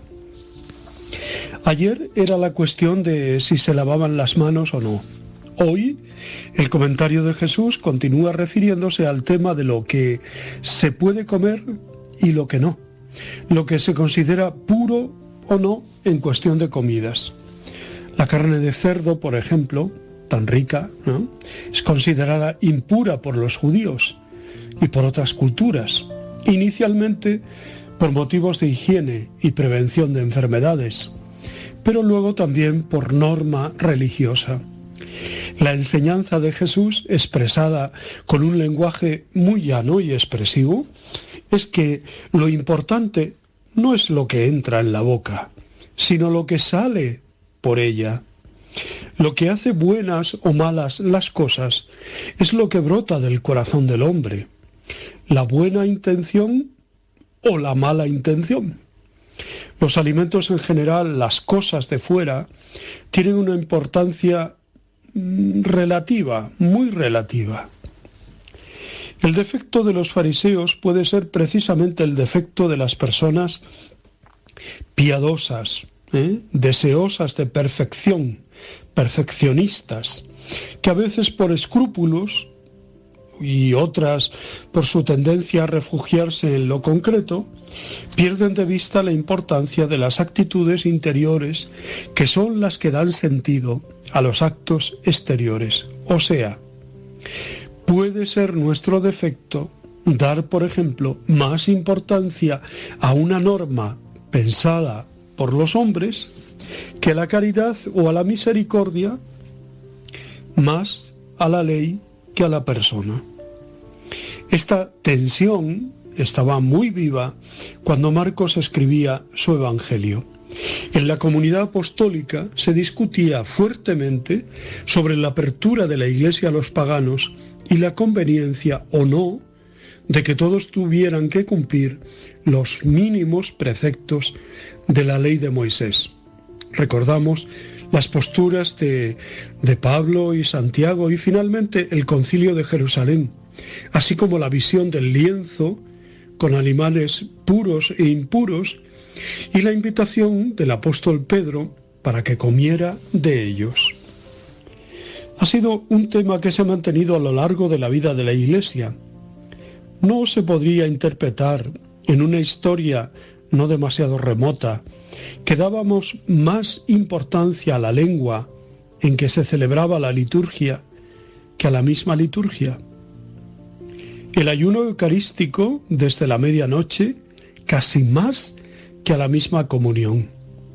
La hipocresía, la autosuficiencia y el excesivo legalismo son precisamente el peligro de los buenos, el pecado de los buenos las famosas monjas de Pont Royal, ¿no? Eh, puras, sí, pero, pero también soberbias como demonios, ¿no? Lo que cuenta es el corazón. Leamos despacio la lista de las trece cosas que Jesús dice que pueden brotar de un corazón malo, ¿no? malos propósitos, fornicaciones, robos, homicidios, adulterios, codicias, injusticias, fraudes, desenfreno, envidia, difamación, orgullo, frivolidad. ¿Cuáles de ellas brotan alguna vez de nuestro interior? Quizá no, no hay esos homicidios, adulterios, ¿eh? pero de alguna manera no matamos al otro cuando le insultamos, cuando le criticamos, cuando murmuramos. De alguna manera no hacemos adulterio cuando nuestro corazón, que debe ser íntegro, ¿eh? íntegro para Dios, o en el caso de los casados, para la esposa, el esposo, cuántas veces con deseo, con pensamiento, con... ¿eh? pues eso tiene mucha más trascendencia que lo que comemos o dejamos de, de comer. ¿no? La pureza que nos pide el Evangelio radica sobre todo en lo interior, es decir, en el corazón. De ahí que puede irradiar hacia afuera, en nuestras relaciones con los demás, en nuestras relaciones con, con la naturaleza y sobre todo nuestras relaciones con Dios. Por esto es necesario cuidar el corazón, para que pueda así latir al unísono con el de Jesús y para que pueda germinar en él aquellas actitudes que construyen el reino. San Juan de la Cruz nos propone esta terapia. Olvido de lo criado, memoria del Creador, atención a lo interior y estarse amando al amado. Bueno, hablemos un poquito de Santa Escolástica, que nació en Nursia en torno al año 480 y que muere en Montecassino en torno al 547. Fue una religiosa italiana elevada a los altares por la Iglesia Católica. Hermana de San Benito de Nursia, fue consagrada al servicio divino desde niña. Cuando su hermano fundó Monte Cassino, abrió cerca un convento femenino, un monasterio, con la misma regla, llamado Piumarola, del que Escolástica fue abadesa. Tenía la costumbre de visitar a San Benito una vez al año, y como no estaba permitido que entrara al monasterio, él salía a su encuentro para llevarla a una casa de confianza, donde los hermanos pasaban la velada orando, cantando himnos de alabanza a Dios, y también hablando de asuntos espirituales.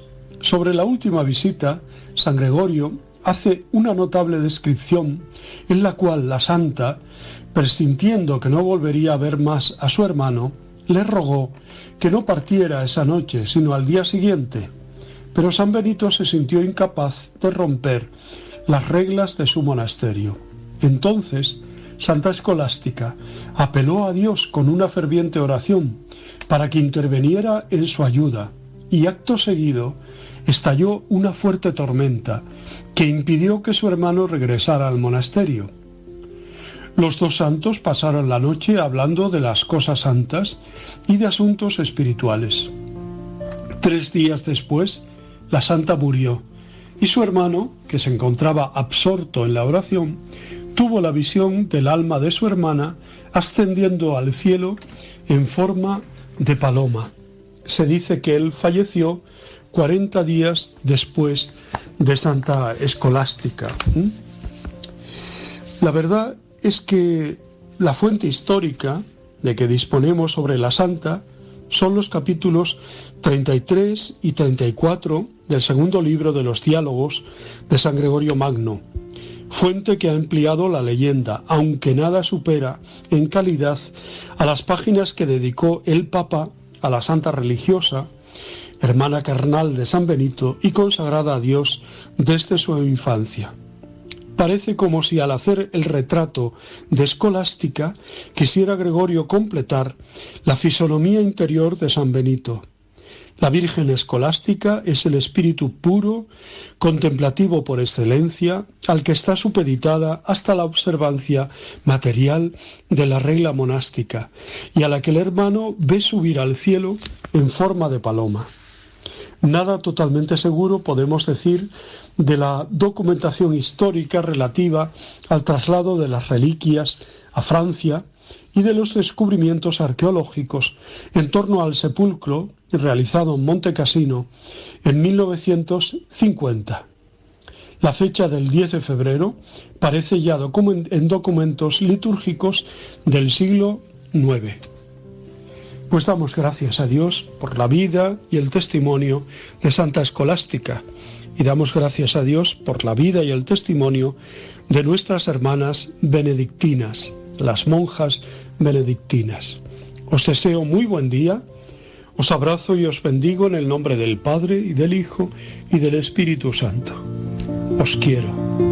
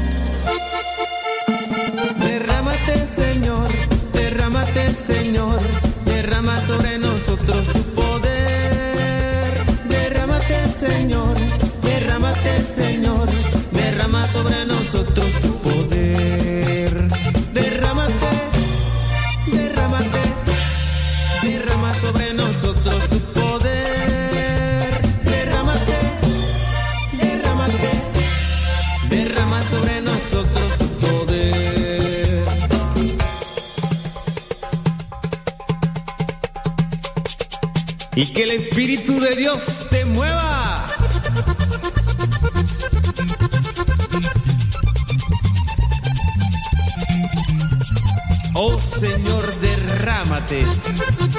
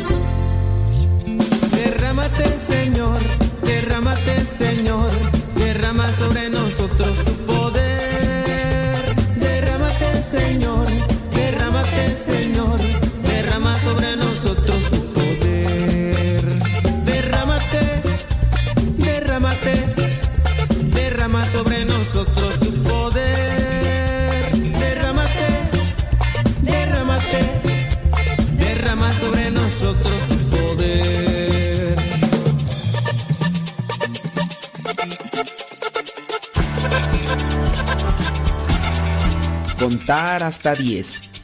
Cuando estábamos en el colegio, los profesores de moral y de personalidad nos narraban el caso de aquel emperador de nombre César Augusto, el cual iba a expulsar definitivamente de su palacio de Roma a un sabio. Pero este, antes de irse, le dio el siguiente consejo. Le dijo, cuando esté enojado, encolerizado, irritado, antes de hablar o de obrar, le recomiendo que cuente hasta 10. El mandatario César Augusto empezó a practicar ese consejo y le produjo tan buenos resultados que volvió a llamar al sabio, aquel que había corrido, para que viviera nuevamente en el palacio y le siguiera dando buenos consejos. Existe un libro moderno que ha tenido más de 100 ediciones. El título de ese libro es Control Cerebral y lo escribió un sacerdote. El padre cuenta allí que cuando era joven escuchó este magnífico consejo. Cuando le llegue la ira, el enojo y el mal genio, antes de responder o decir algo, respire hondo, profundo y pronuncie las siete primeras letras del abecedario. Y dice el padre que le produjo un resultado tan maravilloso que ese ejercicio lo libró de muchísimos estallidos de ira que sin duda habrían sido muy dañosos para él mismo y para los demás. Especialistas en el sistema nervioso aconsejan una estrategia sumamente eficaz que consiste en lo siguiente. Cuando sentimos que nos estamos enojando, realiza una larga y profunda respiración y mientras tanto, ojalá decir una pequeña oración, por ejemplo, Dios mío, dame paciencia, Dios mío, te lo ofrezco todo. Y tratar de hacer esto varias veces, que no sea solamente una. Lo que estamos haciendo con este ejercicio es llenar los pulmones de aire fresco y la mente de paz y tranquilidad. Esta mezcla de respiración y oración se puede volver tan relajante que resultará casi imposible continuar enfadado. El tiempo transcurrido entre el momento en que recibimos el disgusto por cualquier cosa que sea y el momento en que hablamos habrá servido para detener las palabras indebidas que íbamos a pronunciar y callar lo que vemos que no conviene decir. El detenerse por unos momentos a respirar hondo, profundamente y decir esa oración nos ayudará a que logremos tener sentido de la perspectiva, de mirar hacia lo lejos y el futuro, no solo a lo presente, y hacer que las contrariedades que pudieran parecer grandes nos parezcan pequeñas. Esto aleja mucho el estrés, la frustración y el mal genio. La próxima vez que nos llegue un estallido de cólera, tratemos de poner en práctica este remedio tan sencillo y provechoso. Y quizás puedan decir de nosotros lo que afirmaron de un gran personaje moderno, desde que empezó a practicar la técnica de la respiración profunda y de la oración, nadie lo vio de mal genio, ni enojado, ni movido por algún movimiento instantáneo de cólera o de impaciencia, siempre amable y cortés, y con una inalterable sonrisa. También ten presente que, estando enojado, no ayudas en realidad a mucho para solucionar un problema.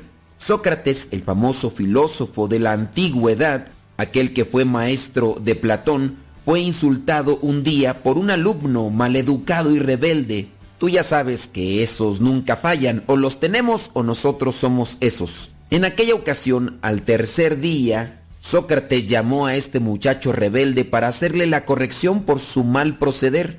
El joven le preguntó por qué no lo había corregido en aquel momento cuando éste había ofendido a Sócrates.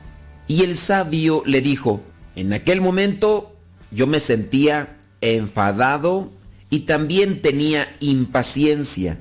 Y en un momento de cólera, lo que más conviene es guardar silencio. Hay que dejar que las aguas se tranquilicen. De esa manera podrás mirar lo que hay en el fondo. Dice el libro de los Proverbios, quien sabe dominarse a sí mismo vale más que quien logra dominar una ciudad.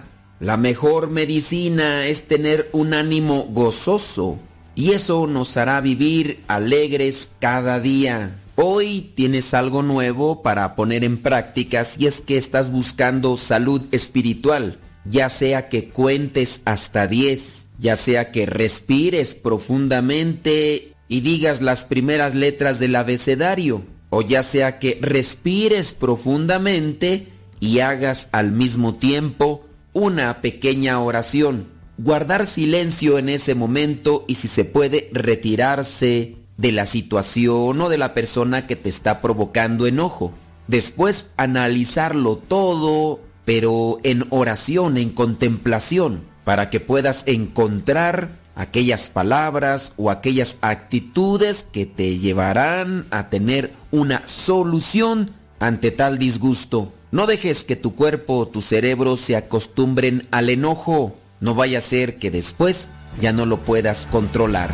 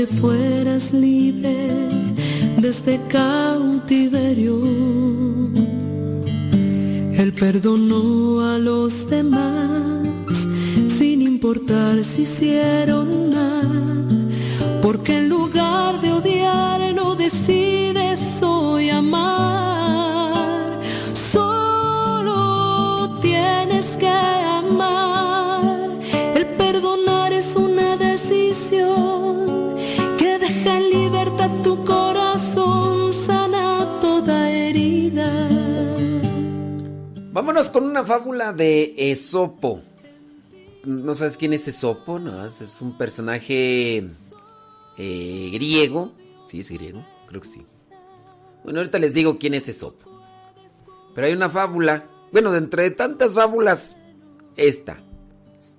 Dos jóvenes amigos cruzaban el bosque por una senda solitaria cuando de pronto oyeron un ruido de pasos que se escuchaban entre la maleza, comprendiendo que, a lo mejor, estando en el bosque, muy posiblemente se trataba de, de una bestia salvaje y que estaba cerca de ellos. Uno de los viajeros se apresuró a trepar a un árbol, mientras el otro estaba ahí como pensando las cosas, diciendo, ay, como sea un oso, y... pero no hacía nada. Apenas había alcanzado la primera rama cuando un enorme oso pardo salió de entre los arbustos. El muchacho que se había subido al árbol se agarraba al tronco con brazos y piernas y ni siquiera le tendió la mano a su compañero para ayudarle a subir. El joven se quedó abajo. El joven que se quedó abajo decidió tirarse al suelo y fingir que estaba muerto, porque ya había escuchado decir que los osos nunca se alimentan de cadáveres. El truco dio resultado, pues el oso se agachó junto al muchacho que se había que se hacía el muerto y después de haberle ahí eh, olido la cara y le revolvió el pelo con el hocico sin hacerle ningún daño. El oso se marchó por donde había venido, para sorpresa de los dos amigos. Entonces, el joven que había subido al árbol corrió a abrazar a su compañero y le dijo maravillado, ¡qué suerte has tenido! El oso no te ha hecho nada, pero me ha parecido que te susurraba algo al oído. El que se había tirado al suelo dijo, así es. Me ha aconsejado que la próxima vez que salga de viaje, elija a mi compañero. Moraleja, si tú ya ves que alguien camina a tu lado, que se dice tu amistad, pues, y te deja abandonado cuando estás en dificultades, pues, pues elige bien, trata de tener más cuidado. La amistad debe ser valorada y aquilatada. Hay que ayudar a los demás. Aunque yo tendría que poner aquí otras cosas. No sé si ustedes se han fijado, pero los osos trepan los árboles. Entonces, pues el hecho de subirse a un árbol ciertamente no no es así como que la la gran forma de escaparse de, de un oso. Pero bueno, ¿qué le voy a rebatir al señor eh, a Esopo? No, no le voy a rebatir nada, pues total. Total, ¿qué de, dentro de los cuentos de Esopo hay muchos. Está, por ejemplo, el de aquel muchachito que estaba cuidando borregas y que para hacer traer a la gente les decía un lobo, un lobo, un lobo. Y al final no era, ¿no? Y cuando se le apareció el lobo verdaderamente, mira, ya encontré aquí, dice que Esopo murió en el año 564 antes de Cristo en Grecia. Algo había escuchado yo que este señor creo que había escrito las las fábulas estando en la cárcel, ¿no? Bueno, en el calabozo, algo así. Bueno, pues ese es el señor, sin duda unas fábulas que traen mucha moraleja y que pueden ayudarnos a reflexionar, en este caso, sobre la amistad. ¿Qué tan buenos amigos somos de los demás tú? Pregunto, pregunto yo.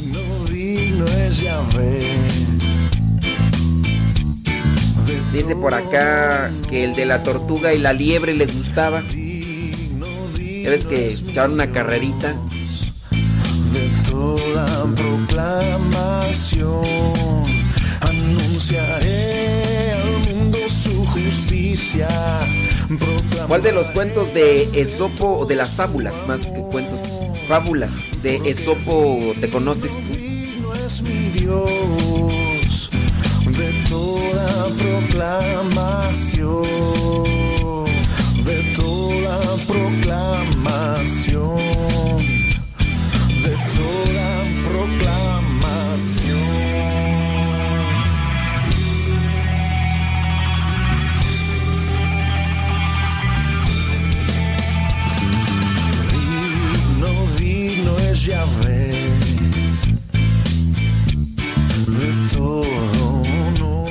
A Cintia.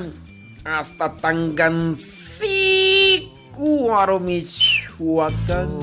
proclamación anunciaré al mundo su justicia proclamaré ante todo su amor porque digno digno es Vámonos unas frases, frases del Facebook.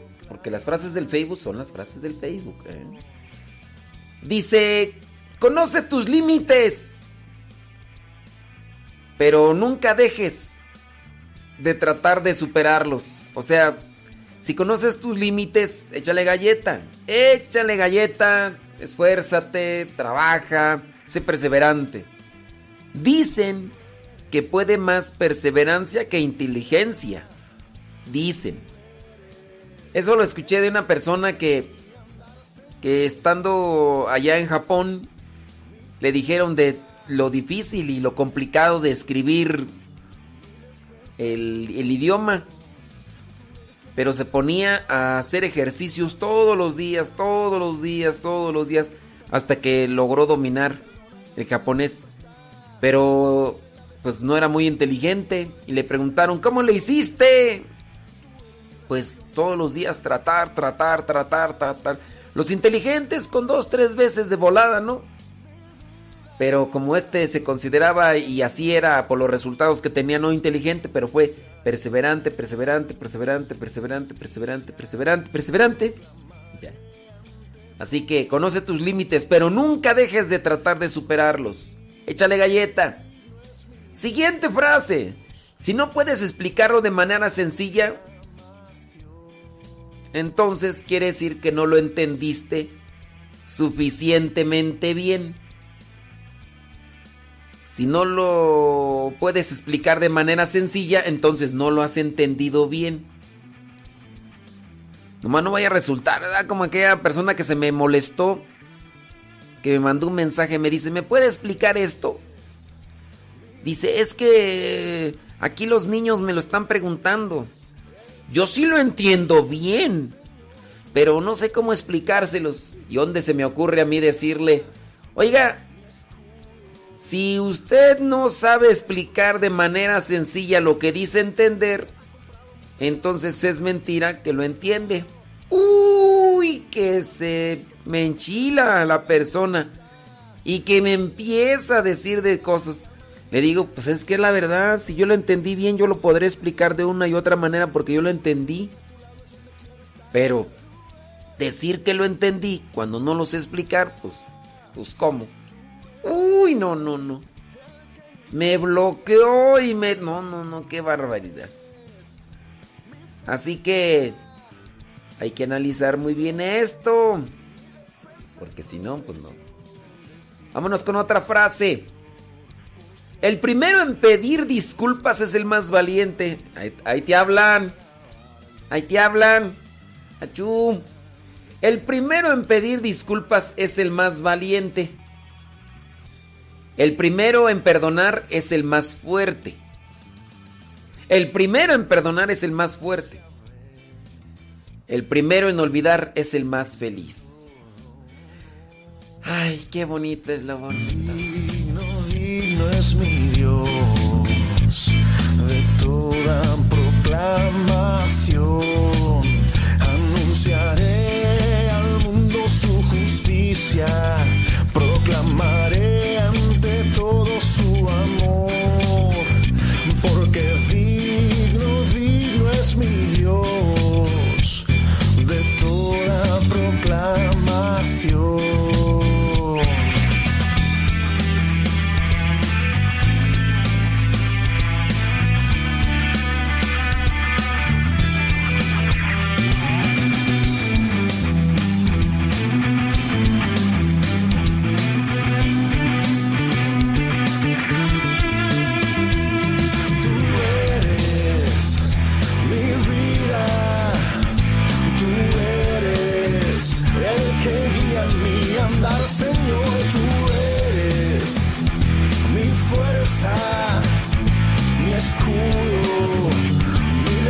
defensa y protección. Tú eres que mi vida ha comprado, mis pecados has borrado y con tu sangre me ha lavado. Tú eres el que nunca me abandona, el que todo me perdona y a mi lado siempre está. Tú eres la defensa de mi vida, de mi alma, de mi casa y de todo lo que tengo. Tú eres mi refugio, mi tesoro, a quien con amor adoro y a tu lado es donde quiero estar. Tú eres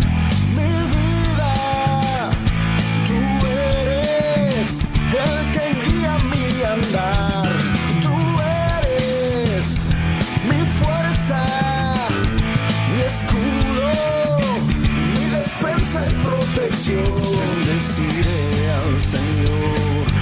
siempre, no cesará mi boca de alabarlo.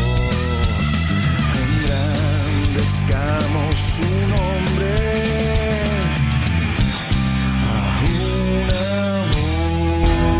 Dios es mi hit, mi número uno.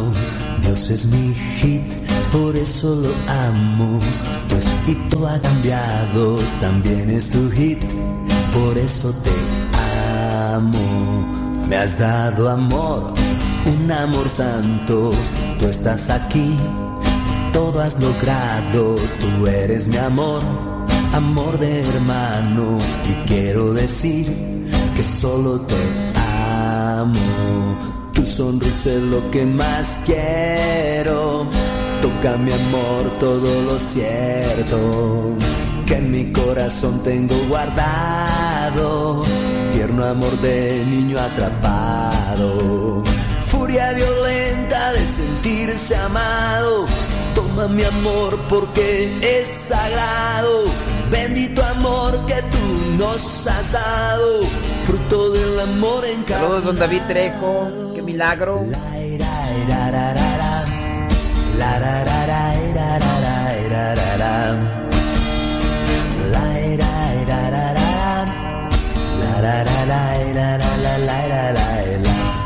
Dios es mi hit, mi número uno.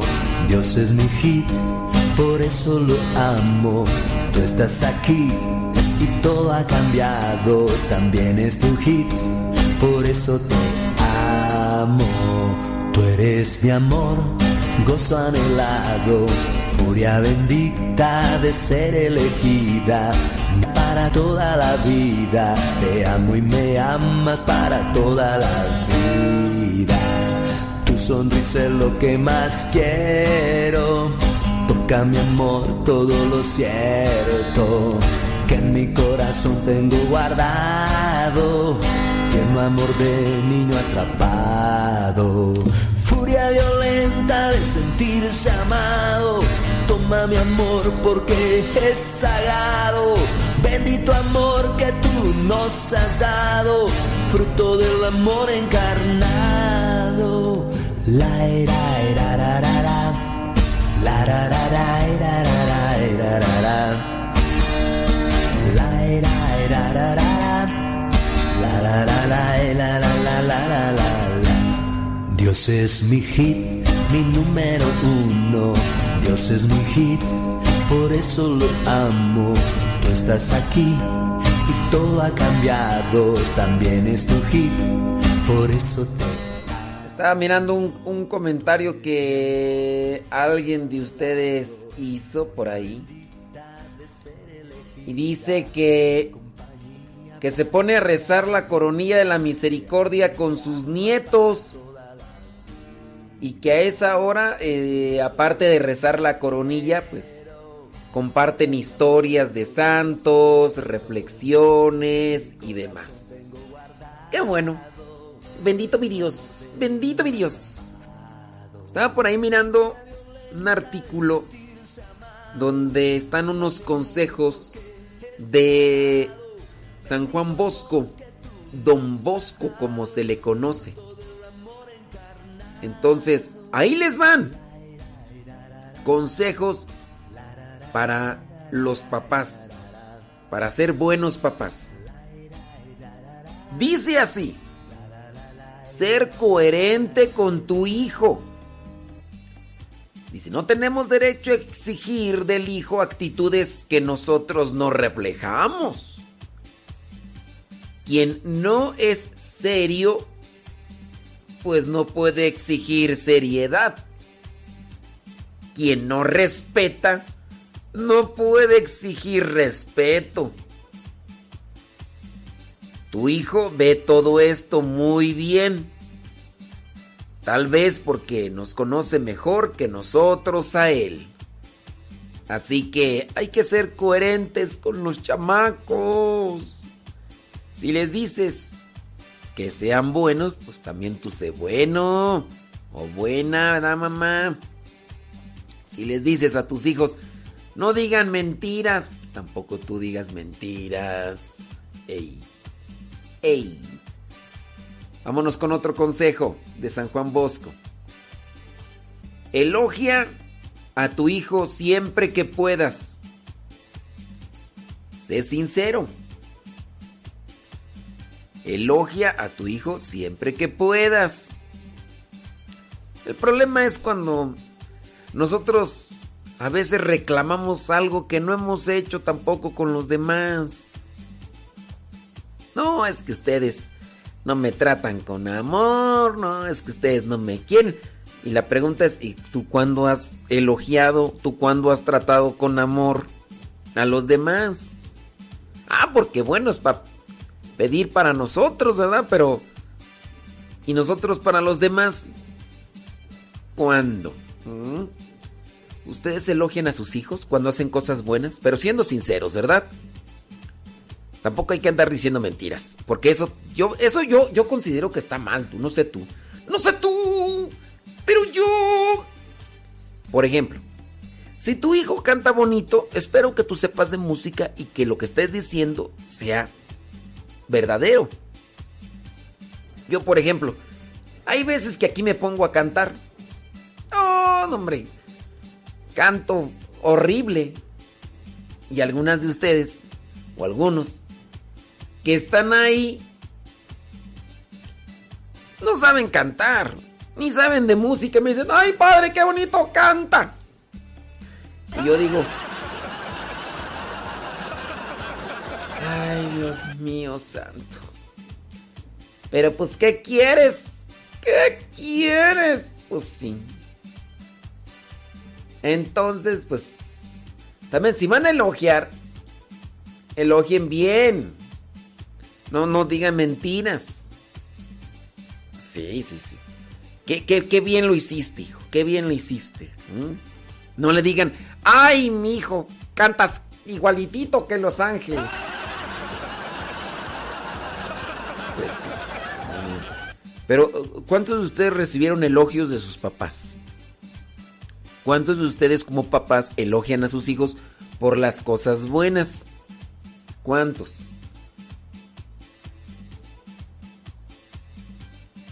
Ándele pues, Santo Dios Todopoderoso. Dice eh, otro, otro consejo. Prevenir es mejor que castigar a tu hijo. Quien es feliz no siente necesidad de hacer lo que no es correcto. Quien es feliz no siente necesidad de hacer... A ver, quien es feliz no siente necesidad de hacer lo que no es correcto. El castigo duele. El dolor y el rencor te alejan y te separan de tu hijo. Piense dos, tres, siete veces antes de castigar. Nunca con rabia. Nunca. Sí, hay que castigar. Pero no con rabia. Hay que, sí, es que los castigos, hay que corregir, sí, pero cuidado. Prevenir es mejor que castigar a tu hijo. Y ahí es donde ya empieza uno a decir, ay Señor mío Jesucristo. ¿Cómo le hago? ¿Cómo le hago para que el otro aprenda de las faltas, de, las cosas? Sí, sí, sí. Mucha sabiduría. Cada caso, ¿verdad? Cada, cada situación. Ahí, por ejemplo, con relación a la edad del chamaco, también a la conciencia del chamaco, también por lo que hizo, no exagerar, no ponerle el mismo castigo a uno que tiene 10 años y a otro que, tiene 5. Son conciencias diferentes. Y aún en la edad, pues también hay cierto tipo de edad cronológica y edad, ¿cómo se le dice tú a la otra? Una edad psicológica, una edad cronológica. Entonces también ahí hay una diferencia. Igual a veces hay cierto tipo de, de enfermedades, cierto tipo de cosas que pues nomás no. Siguiente.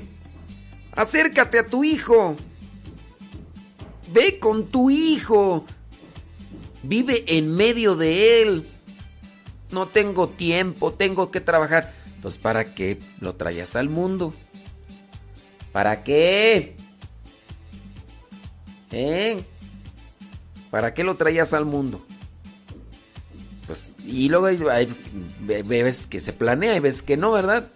Porque no piensan en los demás, no, nomás lo que piensan es en, puro desahogar sus pasiones y todo eso. ¿No? Procura saber dónde va, con quién está, invítalo a traer a sus amigos a tu casa para que los conozcas. Bueno, también dependiendo de la situación, ¿verdad? Participa amigablemente de su vida. Yo sí he escuchado de, de muchas mamás que tienen esa queja permanente con sus esposos. Porque los esposos eh, en el workaholic, o sea, en el trabajo así. Y entonces ahí la cuestión es que no, no le dan tiempo. Sí. No le dan, no le dan tiempo. Entonces deben de darse un tiempo para poder realizar las cosas. Es que, sí, las cosas que no se miden, ¿no? Las cosas que no se, no se piensan bien. Piensa con la cabeza. Piensa. Ándele pues, ahí está esa. Acércate a tu hijo. Eh, convive con él, vive en medio de él. Siguiente, consejo de San Juan Bosco. Valora a tu hijo. Cuando se siente respetado y estimado, el joven progresa y madura. No lo trates como un niño cuando ya está grande, así como si ya es adolescente, no lo trates como si fuera un niño de que anda y no, no, no. Valora a tu hijo, respétalo, estímalo. Y sí, pero pues hay veces que ni respeto ni nada. Siguiente consejo. Cree en tu hijo. Incluso los jóvenes difíciles tienen bondad y generosidad en el corazón. Tienes que creer en tu hijo. Si tú no le das esa confianza, ¿quién más se la va a dar? Necesitan confianza. Yo sé, a lo mejor te han fallado muchas veces. Yo sé. No te quejes. Hay, papás que se quejan de sus hijos porque dicen que son unos engendros del chamuco. Nel, son engendros tuyos. Lo que se siembra se cosecha. Lo que a lo mejor no hiciste bien, esa es una cuestión ahí que debes de trabajar. Debes de darte cuenta de que en algo fallaste, algo hiciste. Las siembras, los cultivos van dando una cosecha en correspondencia al trabajo, al cultivo, al agua, al fertilizante que, que se les puso. Si hubo un descuido, oye, no, no, no, es que no regaste. Y como no regaste, pues no, no te va a dar bien porque no, no más hizo. Igual también acá en la familia. Algo falló, algo falló. Ves que son bien revoltosos, bien así escandalosos. Algo falló, algo falló. Siguiente frase. Ama y respeta a tu hijo. muéstrale claramente que estás a su lado. Míralo a los ojos. Míralo a los ojos. A ver si él te mira, ¿verdad? Porque con eso y las tabletas y demás pues sí, a veces que no. Entonces, trabaja, esfuérzate, échale ganas y, y deja que Dios ilumine tu vida. A ver si te sirven.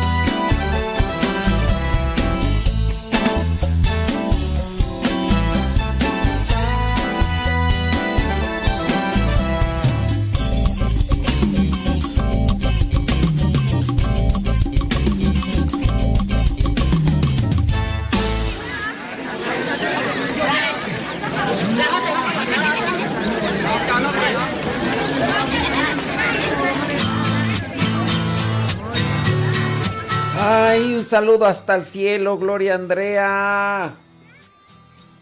Ay, Dios mío santo. Hay que echarle ganas. ¿eh? Ey, tú sí, yo sí. Dice acá, dice, mírame a los ojos, verás lo que soy. ¿Es de control? No, no, no es cierto, es del morro. Hace poquito conocí cómo se llama el locutor que hacía el personaje del morro. Mírame a los ojos, verás lo que soy. ¿Me entiendes? ¿Vendes? No sé por qué no entiendes. Te miro a los ojos y tú nomás no atiendes. Ardo estoy.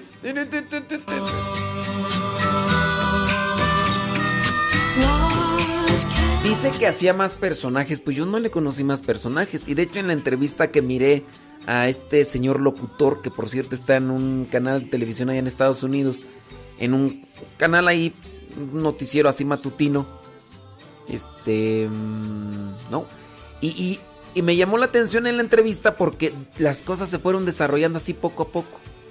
El éxito que tuvo, por ejemplo, con las canciones del morro y todo eso. Y después por los desenfrenos, por el mal uso que hizo a, la creatividad que tenía, pues ya no le resultó. Y, y de hecho, incluso tantas cosas que le vinieron así de sopetón, como le llegaron de sopetón y no estaba acostumbrado.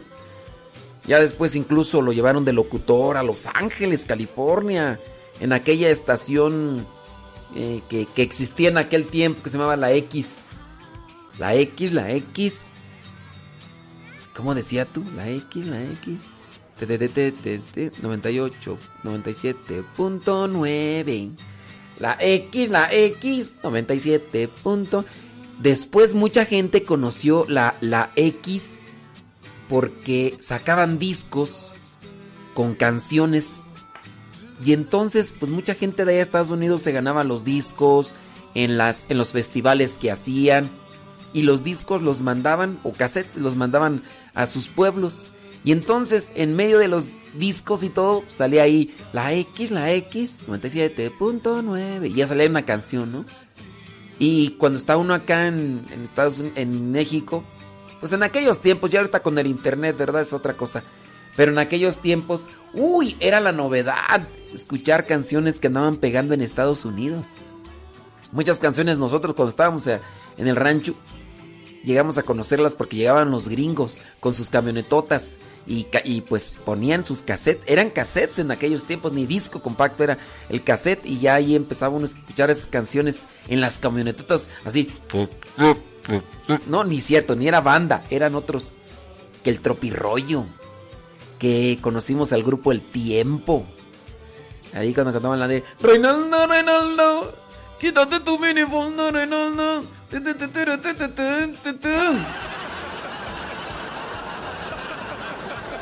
Yo, yo, yo no escucho, yo no escucho cosas feas, yo escuchaba al morro. Yo escuchaba al morro, ¿ok? Pero yo ya estaba en Estados Unidos, ya estaba en Estados Unidos. Pero sí, después a este señor locutor, que lo único que puso fue ponerle un efecto, algo ahí y ya salía el morro, ¿no? Después cantó y como por ahí Pepe Garza era el autor de, de, canciones como aquella de Ese loco soy yo. Ti, ti, ti, ti, ti, Pues ya Pepe Garza dice, no, pues como él está, él está al frente de esas eh, de radiofusoras, creo que son la que, la, la raza. La raza. No es cierto, la que buena, la que buena. En México. Ya después se lo llevaron a Estados Unidos y ahora está al frente de estaciones de radio allá en Estados Unidos que, es la que buena, ¿no? Pero antes estaba en México.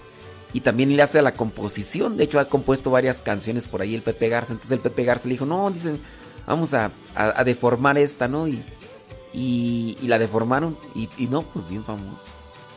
Ya cuando llegó allá a Los Ángeles, pues el señor este locutor que hacía la vez del morro, la verdad no pegó. No pegó. Pero él también en sus cuestiones ahí todas desenfrenadas, locas y demás, no. Ya después mejor decidió regresarse nuevamente a Guadalajara. Y ya. Y, ya se han pasado las cosas. Lo que uno se entera, ¿verdad? Mejor vámonos hasta el cielo. Bueno, ante la presencia de Dios. Nos pedimos por su eterno descanso. Gloria Andrea.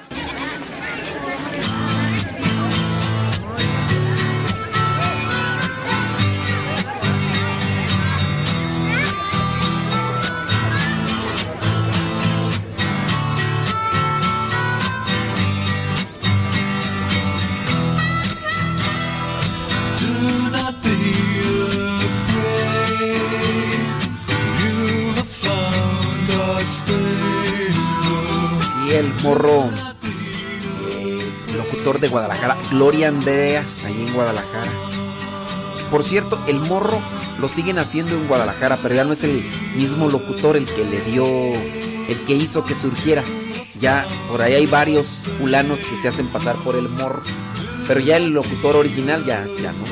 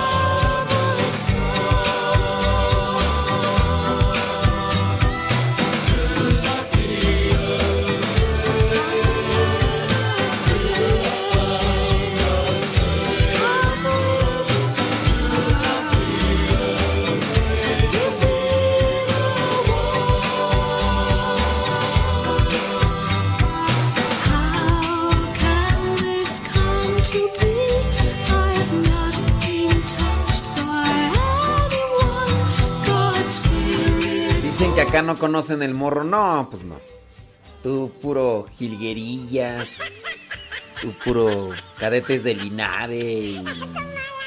este, Lalo Mora. De, ¿Quién más tú? De los Cardenales de Nuevo León. Tú puro. Tú puras de esas.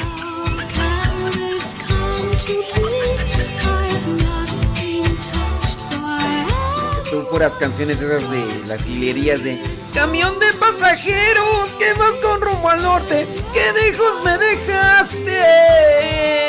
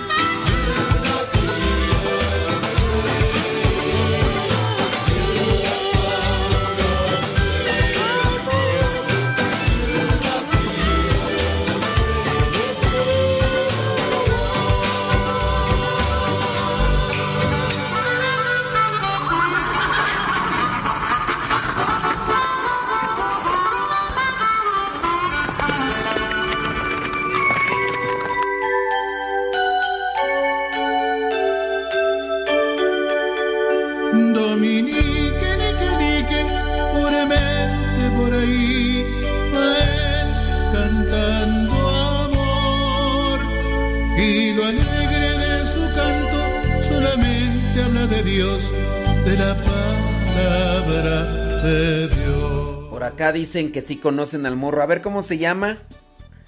Dice, yo sí conozco al morro. Sí, yo sí conozco. A ver cómo se llama el morro. Yo sí conozco al morro, canta canciones.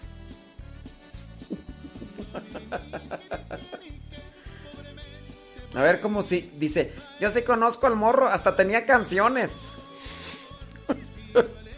A ver cómo se llama el morro. A ver cómo se llama el morro. A ver si es cierto que lo conoces.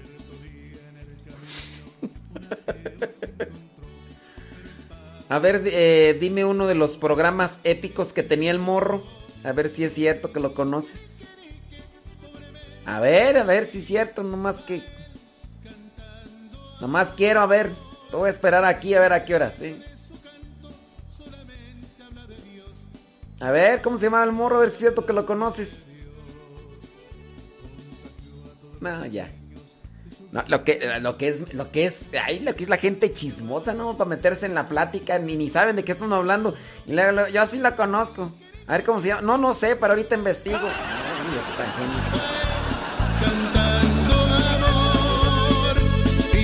Ay, lo bueno es entrar a la plática, a ver cómo le hago, toreo aquí el asunto, digo mentira, no, hombre. De Dios.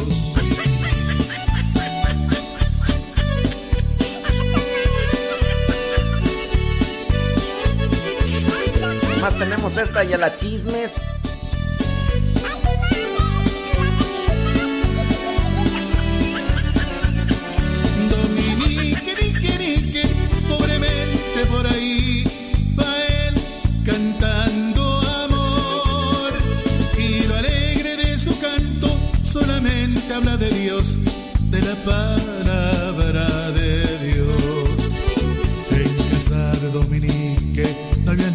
Que comer, y ángeles con panes de oro del cielo fueron a él.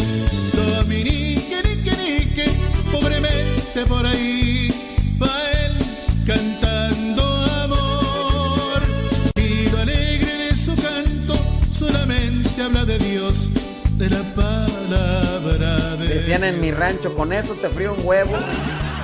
Sus sueños, pecadores por doquier,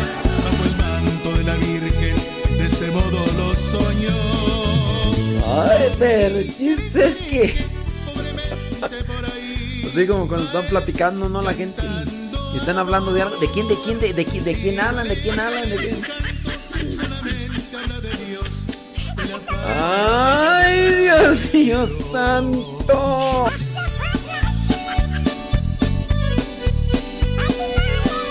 Vámonos al Evangelio mejor del día de hoy, cosas buenas y nutritivas.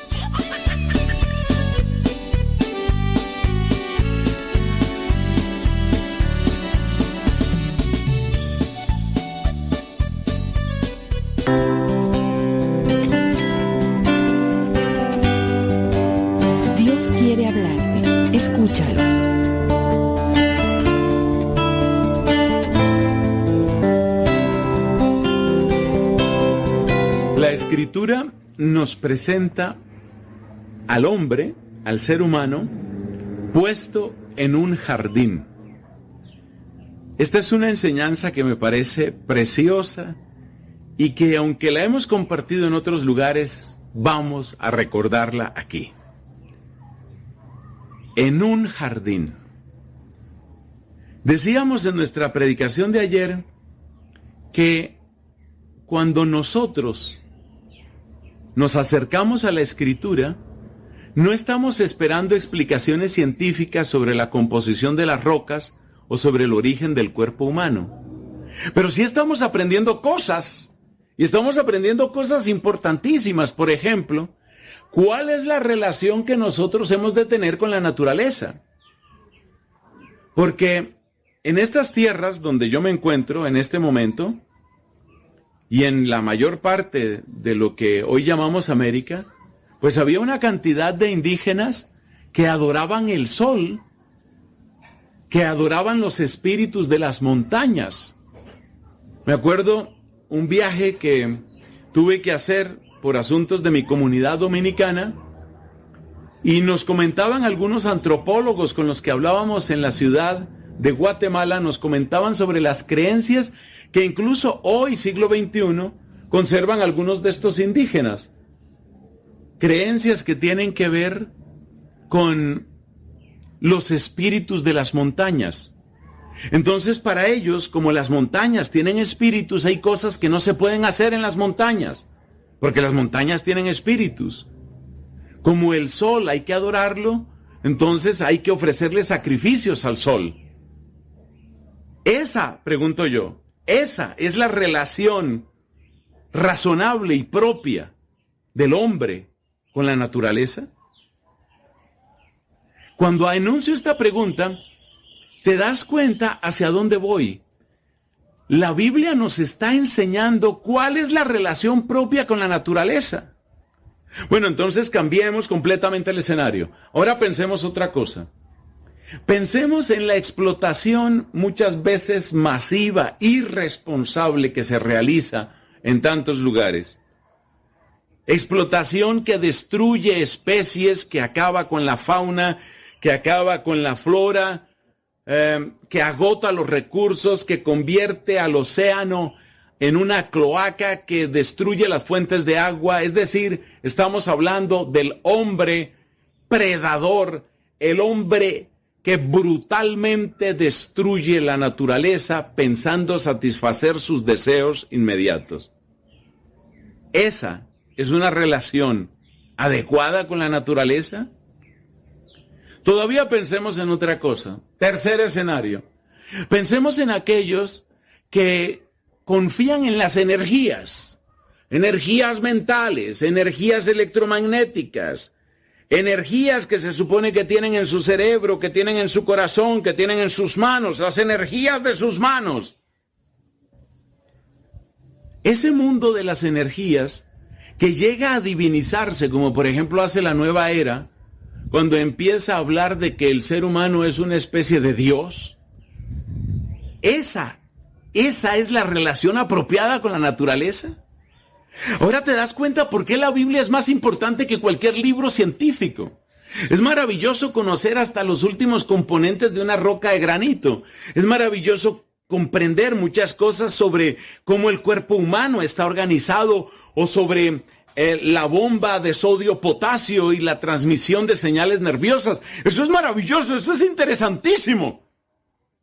Pero ¿qué es más importante, saber eso? ¿O empezar a adorar los espíritus de las montañas? ¿O empezar a decir que las energías de mi mente son las que gobiernan mi vida y las que se funden en el todo del universo? ¿Cuál es la relación real, la relación apropiada, la relación sana con la naturaleza? La Biblia la resume en una palabra, la palabra jardín. Un jardín. Además, una palabra amable, una palabra bella, una palabra muy bella. La palabra jardín. Y si Dios según la imagen, según la comparación, porque obviamente es una comparación, si Dios, según la comparación del Génesis, nos puso en un jardín, ¿qué somos nosotros? Jardineros, jardineros. Entonces nosotros no somos esclavos de los bienes, de los placeres o de la grandeza o la magnificencia de las cosas naturales. Por impresionantes que nos parezcan las montañas, son montañas, punto. Montañas son, no las vamos a adorar. Por impresionante que sea el funcionamiento de las ondas cerebrales, alfa, beta, gamma y todo lo que yo pueda tener en mi cabeza y tú en tu cabeza. No vamos a adorar esas fuerzas. No vamos a decir que esas fuerzas, que esas energías son nuestra esperanza o nuestra salvación. Tampoco vamos a destruir irresponsablemente aquella que el Papa Francisco llama nuestra casa común. Vamos a tener la relación justa y sana, justa y sana con la naturaleza. Jardineros somos. ¿Y el jardinero qué hace? Cuida, cultiva, embellece, hace que alcance su plenitud el jardín, pero lo aprovecha también y lo disfruta también. Y si en su jardín tiene unas cuantas hortalizas, las disfruta y se alimenta de ellas, sin reato de conciencia que no tendría por qué tener. Eso somos nosotros en la naturaleza. Admirar, agradecer, utilizar responsablemente lo que Dios nos ha dado, pero adorar, entregar el corazón, venerar con toda nuestra alma, solamente Dios. Solo Él merece el honor y la gloria. Amén. El pan de trigo es para el cuerpo. El pan de la palabra es para el espíritu.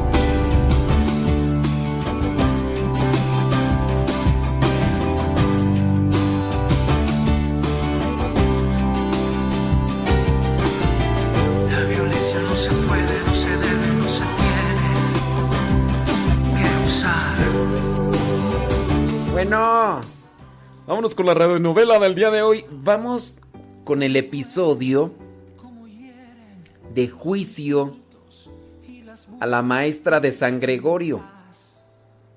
El juicio a la maestra de San Gregorio. Así que acomódense en sus lugares y vámonos. Este es el primer capítulo del episodio del proceso a la maestra de San Gregorio. ¿De qué trata el proceso? Bueno, pues aquí está la radionovela del día de hoy. Gracias.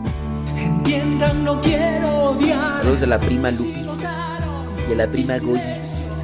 Saludos a Goyis y a la prima Lupis.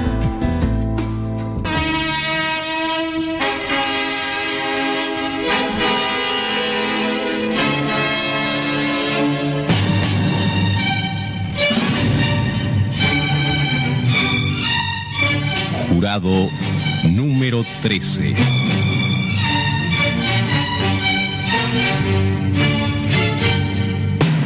Porque en este tribunal del pueblo hay doce jurados y uno más, usted. A continuación, esta emisora transmite directamente desde San Gregorio, donde hoy habrá de sesionar el Tribunal del Pueblo.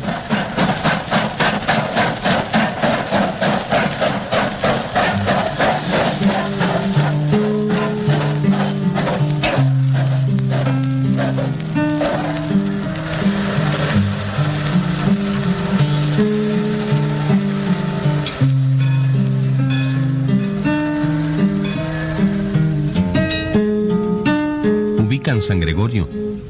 No es fácil encontrarlo en los mapas. Queda tierra adentro, en el oeste, en el departamento de Río Blanco. No debe pasar de los 2.000 habitantes. Un pueblito tranquilo, de gente buena y trabajadora. La mayoría se dedica al ganado lechero.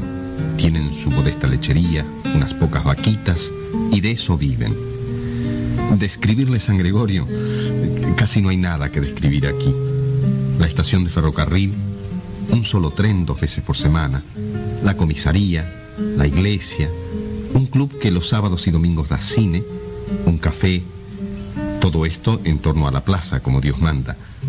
¿Y qué más? La estafeta de correos, el juzgado de paz una escuela pública que solo tiene hasta cuarto grado.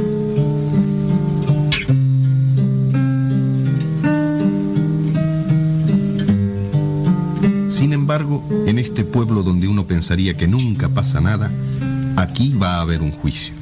Hasta aquí han llegado los representantes del Tribunal del Pueblo, porque han habido acusaciones, eh, denuncias. ¿Contra quién? Es difícil imaginar que nada ni nadie haya podido perturbar la paz de este pueblito, donde la vida parece transcurrir tranquila, apacible, siempre igual. Gente de trabajo, vida de familia. A la hora de la siesta, ni un alma en las calles. De noche, un desierto. Todo el mundo se acuesta con las gallinas porque hay que madrugar para ordeñar las vacas. Todo es tranquilidad en San Gregorio. O era. Hasta que llegó esa, la costeña. Sí, aunque ya hace varios años de su llegada, la siguen llamando así. la costeña. No solo porque efectivamente ella es de la costa. Y ya se sabe que todo lo malo viene de la costa. Sino sobre todo para remarcar que no es de allí, que no la sienten suya, que no la aceptan, que sigue siendo la forastera. Todo era tranquilidad hasta que llegó esa y le trastornó el seso a nuestras hijas. ¿Qué pasa en San Gregorio? Ya mismo lo sabremos, porque en el juzgado de paz, su improvisada sede, ya está reunido el tribunal del pueblo. El juez, la acusada, los testigos, los jurados venidos de la ciudad para juzgar el caso. Y medio San Gregorio, que se apretuja en la sala, en los pasillos, en la calle. Curioso, son todos hombres. Pareciera que en este pueblo las mujeres no participan de estas cosas. Jurado número 13. Lo invitamos a unirse a sus doce compañeros. Usted también habrá de juzgar en el proceso a Laura Esteves. Conectamos con la sala del tribunal. Vamos a ver si es. A ver si nos deja tranquilas a las muchachas por fin. Ahí viene el juez.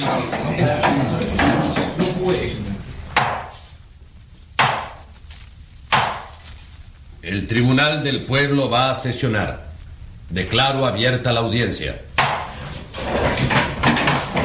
¿Se encuentra en sala la acusada? La acusada. Aquí estoy, señor juez. ¿Su nombre? Laura Esteves. Profesión maestra, ¿verdad? Sí, soy maestra de la escuela de este pueblo. Bien. Si la acusada está presente, podemos comenzar. ¿Quién es el acusador? El acusador. Que tenga bien comparecer. Es que los acusadores somos todos, señor juez. Sí, todo el pueblo. Todos queremos que esta mujer se vaya de aquí. Si es por eso, no se preocupen. Ya lo tengo resuelto. Ni bien termine este juicio, me declaren culpable o inocente, renuncio y me voy. Ya estoy agotada de esta guerra. Pero ustedes creen que van a ganar algo con que me vaya. No se hagan ilusiones. Sus hijas ya no volverán a ser nunca las de antes. Ya la semilla está sembrada. Ya se les ha abierto otro mundo. Porque usted las ha trastornado. No pueden hablar todos a la vez. Es necesario que designen a un portavoz. A uno de ustedes que los represente como acusador. Y bueno, empiece usted, don Salomé. No, yo me pongo muy nervioso y en una de esas digo algún disparate. Vaya usted, don Rufino, que no tiene pelos en la lengua. Está bien. Voy a ir yo. Señor juez, en nombre de todos los jefes de familia de San Gregorio, usted ve hombres honrados, de trabajo. Mire estas manos, hombres que nos levantamos antes que el sol. Venimos aquí a... Venimos contra esa mujer. Sí, eso. Venimos contra esa mujer. Queremos que se vaya de aquí. No, nos han soliviantado a nuestras hijas. Nos las ha trastornado. A mí ya me quitó la mía, me la sacó, me la convirtió en una... en una cualquiera. Don Rufino, en una cualquiera, su hija. ¿Qué barbaridades está diciendo? Barbaridad la que hizo usted metiéndole esas ideas en la cabeza. A mí ya me la sacó. Yo ya no tengo hija. Y no soy yo solo. Ahí está la de Ruiz, que también se fue. Y la de Carreño. Que se mandó a mudar dejando al novio plantado a un mes del casamiento con el vestido de novia comprado. Y sabe Dios dónde andará. Otra perdida. Y todo por esta costeña. Muchachas que eran buenas hijas, niñas de su casa, dóciles, obedientes, que hacían lo que les decían sus padres. Y ahora ya son cinco en el pueblo las que se han ido. Pero al menos que no se vayan más. Y por eso, la que tiene que irse es ella. O que se quede. Pero nada más que a cumplir su obligación. De mañana en la escuela, de maestra de los niños y nada más. Si se queda con esa condición, que se quede. Pero basta de ese maldito curso de... ¿Cómo es que le llama? Curso de extensión. De extensión. De perdición. Eso es lo que es. Ah, sí. Ese curso se acabó. Esta señorita, nuestras hijas, las deja tranquilas. No le revuelve más la cabeza. ¿Qué curso ni cursos? Explíquese más ordenadamente, por favor. ¿A qué curso se refieren? Si me permite, señor juez, Yo le voy a explicar lo que está pasando en este pueblo.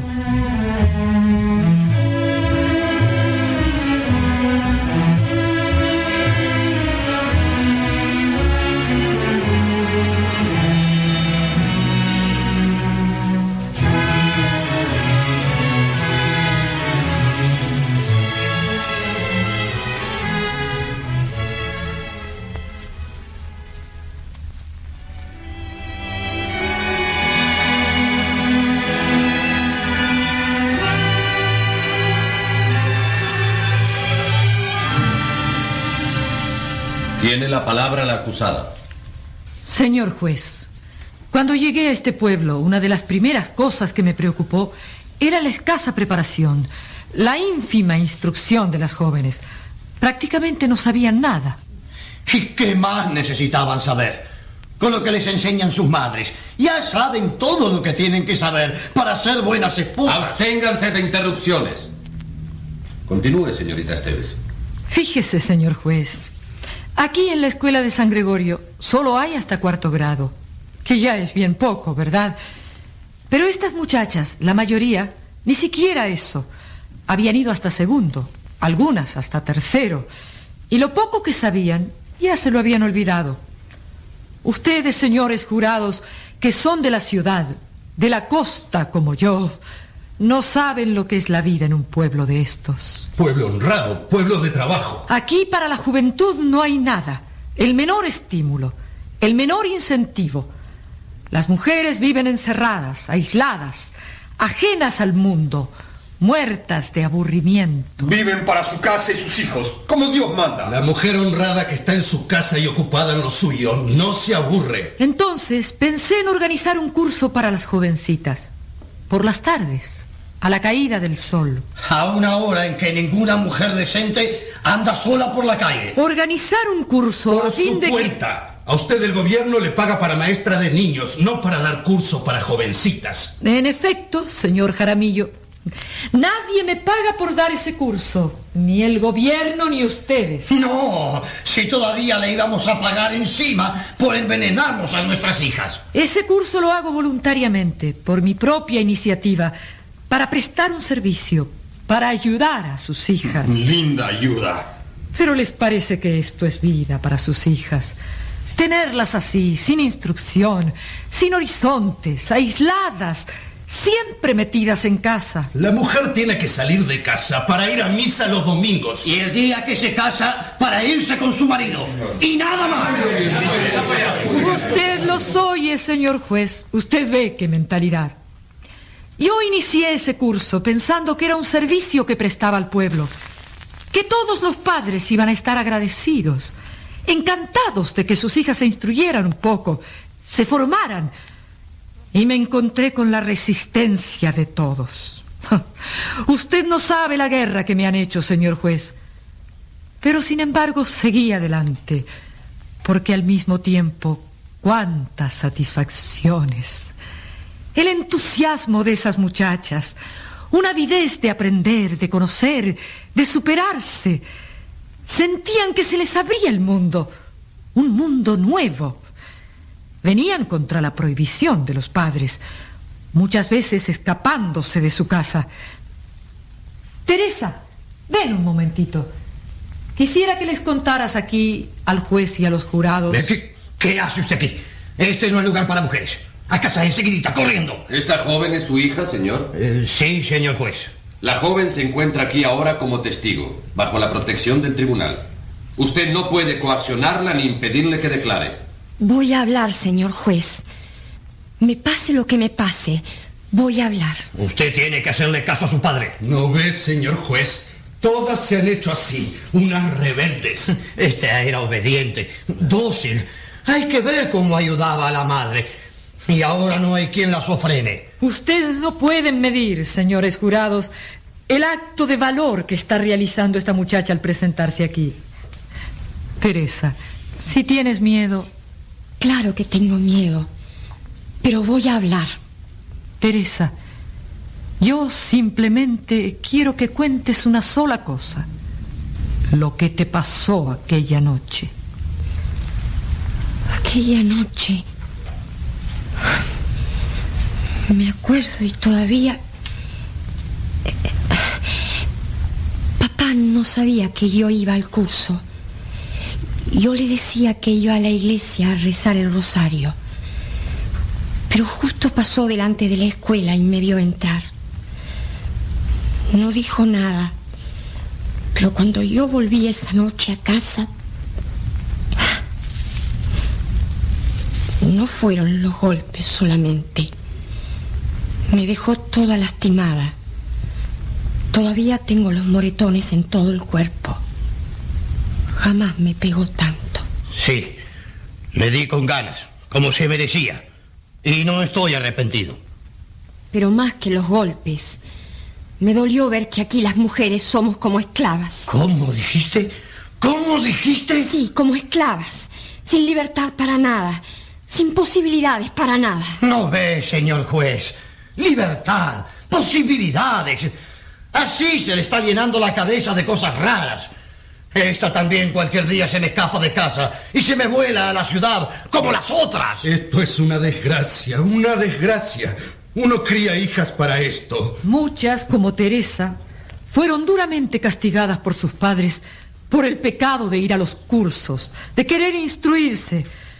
Pero muchas siguieron viniendo a pesar de todo, desafiando el castigo. Tenían como una necesidad, como una sed. Sí, para mí fue descubrir el mundo. Empezaron a leer, a tener otras inquietudes. Muchachas que hasta entonces no habían salido de las cuatro paredes de su casa, empezaron a ver que había otras cosas, otras posibilidades. Sí, lindas posibilidades. Yo también quiero hablar, señor juez.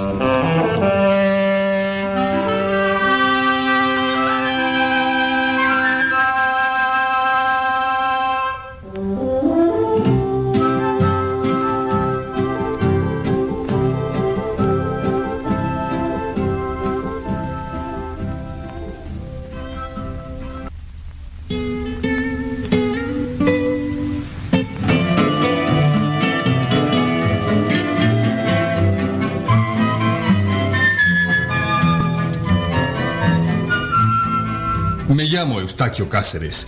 Soy el... Mejor dicho, era.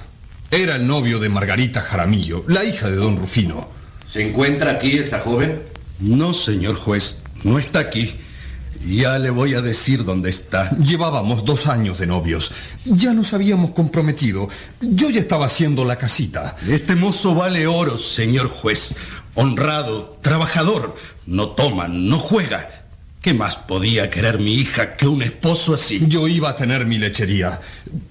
Chica al principio, claro. Ella iba a ayudarme con las vacas. Íbamos a tener hijos. Ella iba a ocuparse de criarlos. En fin, una vida honrada, tranquila y feliz como llevan todas las mujeres aquí. Ella estaba conforme, contenta. O simplemente resignada. Hasta que empezó a ir a ese maldito curso. Y ahí me la cambiaron.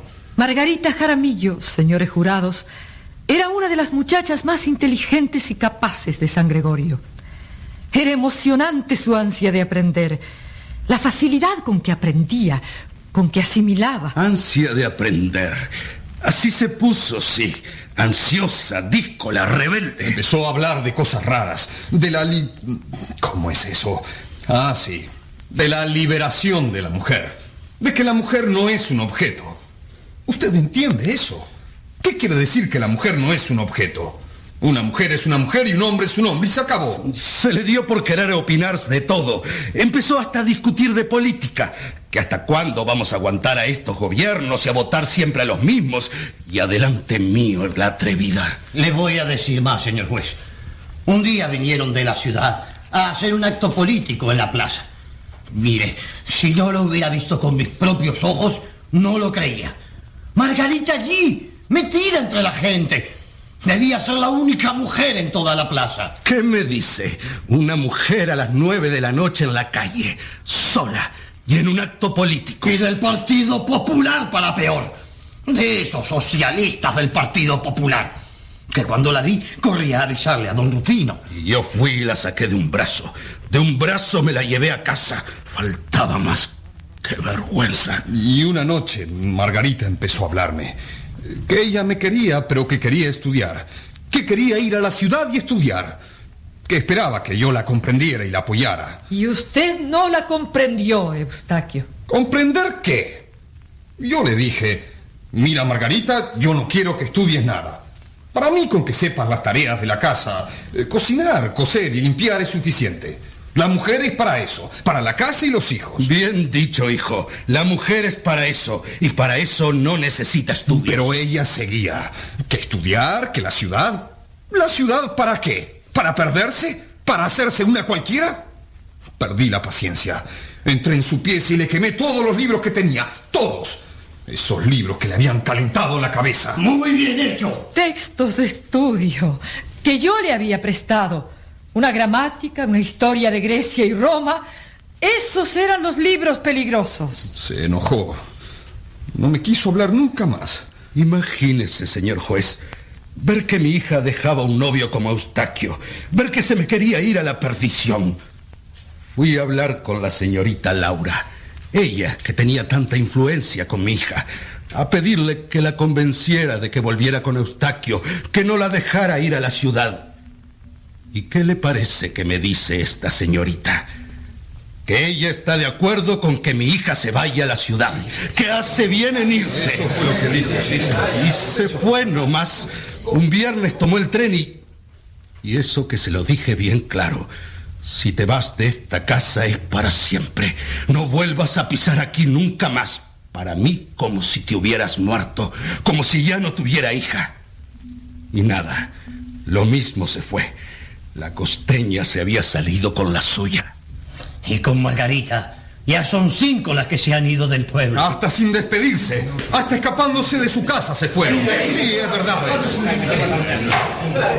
Señorita Esteves, ¿qué responsabilidad asume usted en esta acusación? ¿Instigó usted a esas jóvenes a irse a la ciudad? No las instigué, señor juez, pero las aconsejé.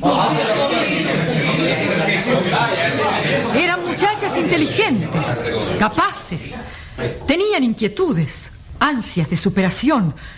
Era un verdadero pecado que toda esa capacidad se perdiera. ¿Y aquí qué podían hacer? ¿Qué profesión podían estudiar? ¿O es que por el hecho de haber nacido mujeres no tenían derecho a realizarse, a adquirir una profesión, a encaminar su vida? A encaminar su vida. ¿Sabe qué vida está haciendo Margarita? Cuente, don Rufino. Cuente la carta que recibió de ese pariente suyo de la ciudad. Me da vergüenza que todo el pueblo lo sepa, pero está bien que se sepa, para que esa mujer no siga haciendo más daño. Mi hija, mi hija está de camarera en un bar. De camarera en un bar. Perdida. Y todas las noches anda hasta medianoche por la calle con hombres. Esa es la, la profesión que está aprendiendo mi hija en la ciudad. Esa es su obra, señorita Laura. ¿Qué dice la acusada? ¿Desea hacer alguna declaración acerca de esa joven? Sí, señor juez. Ya lo creo que sí. Pero para eso necesitaría una testigo. Hacer venir a una persona que vive en la ciudad. Ponerle un telegrama para que se venga en el primer tren. Está bien. Se le concede el tiempo necesario para procurar a ese testigo y presentarlo en la próxima audiencia. El Tribunal del Pueblo pasa a cuarto intermedio. Bueno, la audiencia se ha interrumpido a la espera de ese nuevo testimonio. Pero entre tanto, ¿qué piensa hasta ahora de este caso, jurado número 13? ¿Qué piensa de Laura Esteves? Y de Margarita Jaramillo y de las otras muchachas? ¿Y qué piensa de la gente de este pueblo? Por ejemplo, de la posición de esos padres. Una vez más lo invitamos a formarse opinión, a sopesar los hechos y las actitudes de acusadores y acusadas, y a asistir atentamente con nosotros a la próxima audiencia que irradiaremos como hoy desde el teatro mismo del proceso. Por hoy damos por finalizada esta transmisión directa desde el pueblo de San Gregorio.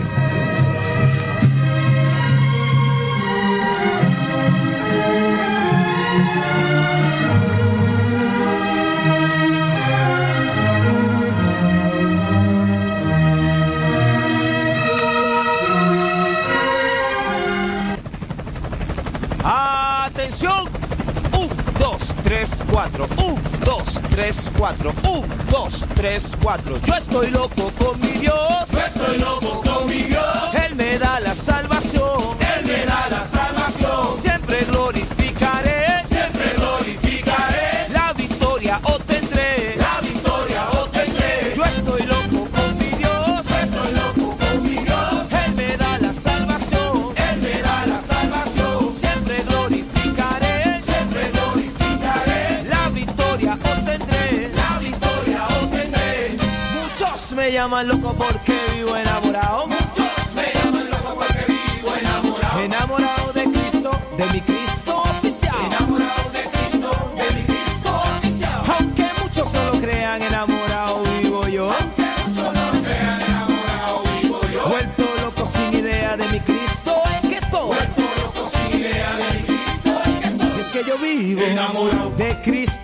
Es que yo vivo Enamorado de Cristo. Afición. Es que yo vivo Enamorado de Cristo.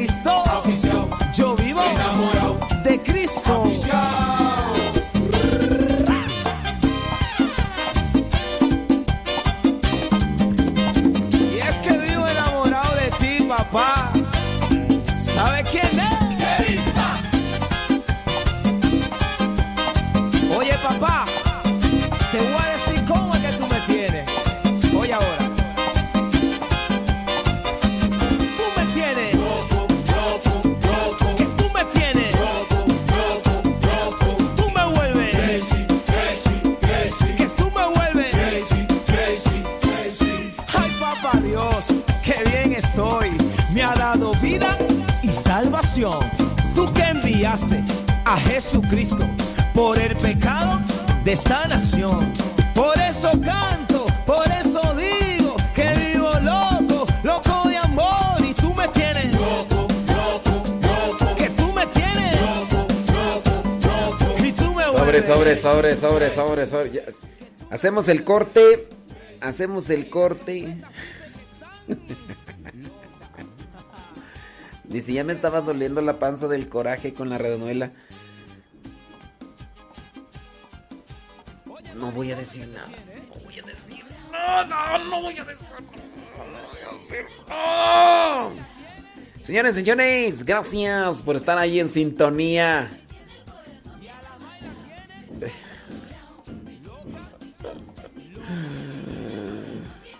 Ay, Dios mío. Dice, ¿cuáles? Ni duran casi nada, los capítulos bien interesantes. ¡Ah! Ay, don David Trejo. Ay, don David Trejo.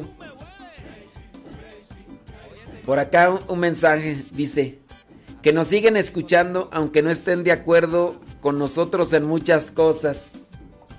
Mm, Bueno. Pues pues, ¿qué te digo? ¿Qué te digo? No. No voy a decir nada. No voy a decir nada. Bueno, vámonos a hacer el corte. Los que quieran seguir escuchando, déjame ver si el padre Ricardo hoy sí hizo evangelio. Sí, porque pues, quién sabe en qué se deberá, ¿verdad? No, no, no ha hecho. Desde el domingo el padre Ricardo, ¿qué? González. No, Ricardo López Díaz. Oye, pero en Facebook si hace él o no. A ver, déjame ver. Bueno, pásenle a, a, a Radio Cepa los que quieran seguir escuchando, ya saben. Tú me vuelves. Que tú me vuelves. Ay, papá Dios, qué bien estoy. Me ha dado vida y salvación. Tú que enviaste a Jesucristo por el pecado de esta nación. Por eso canto, por eso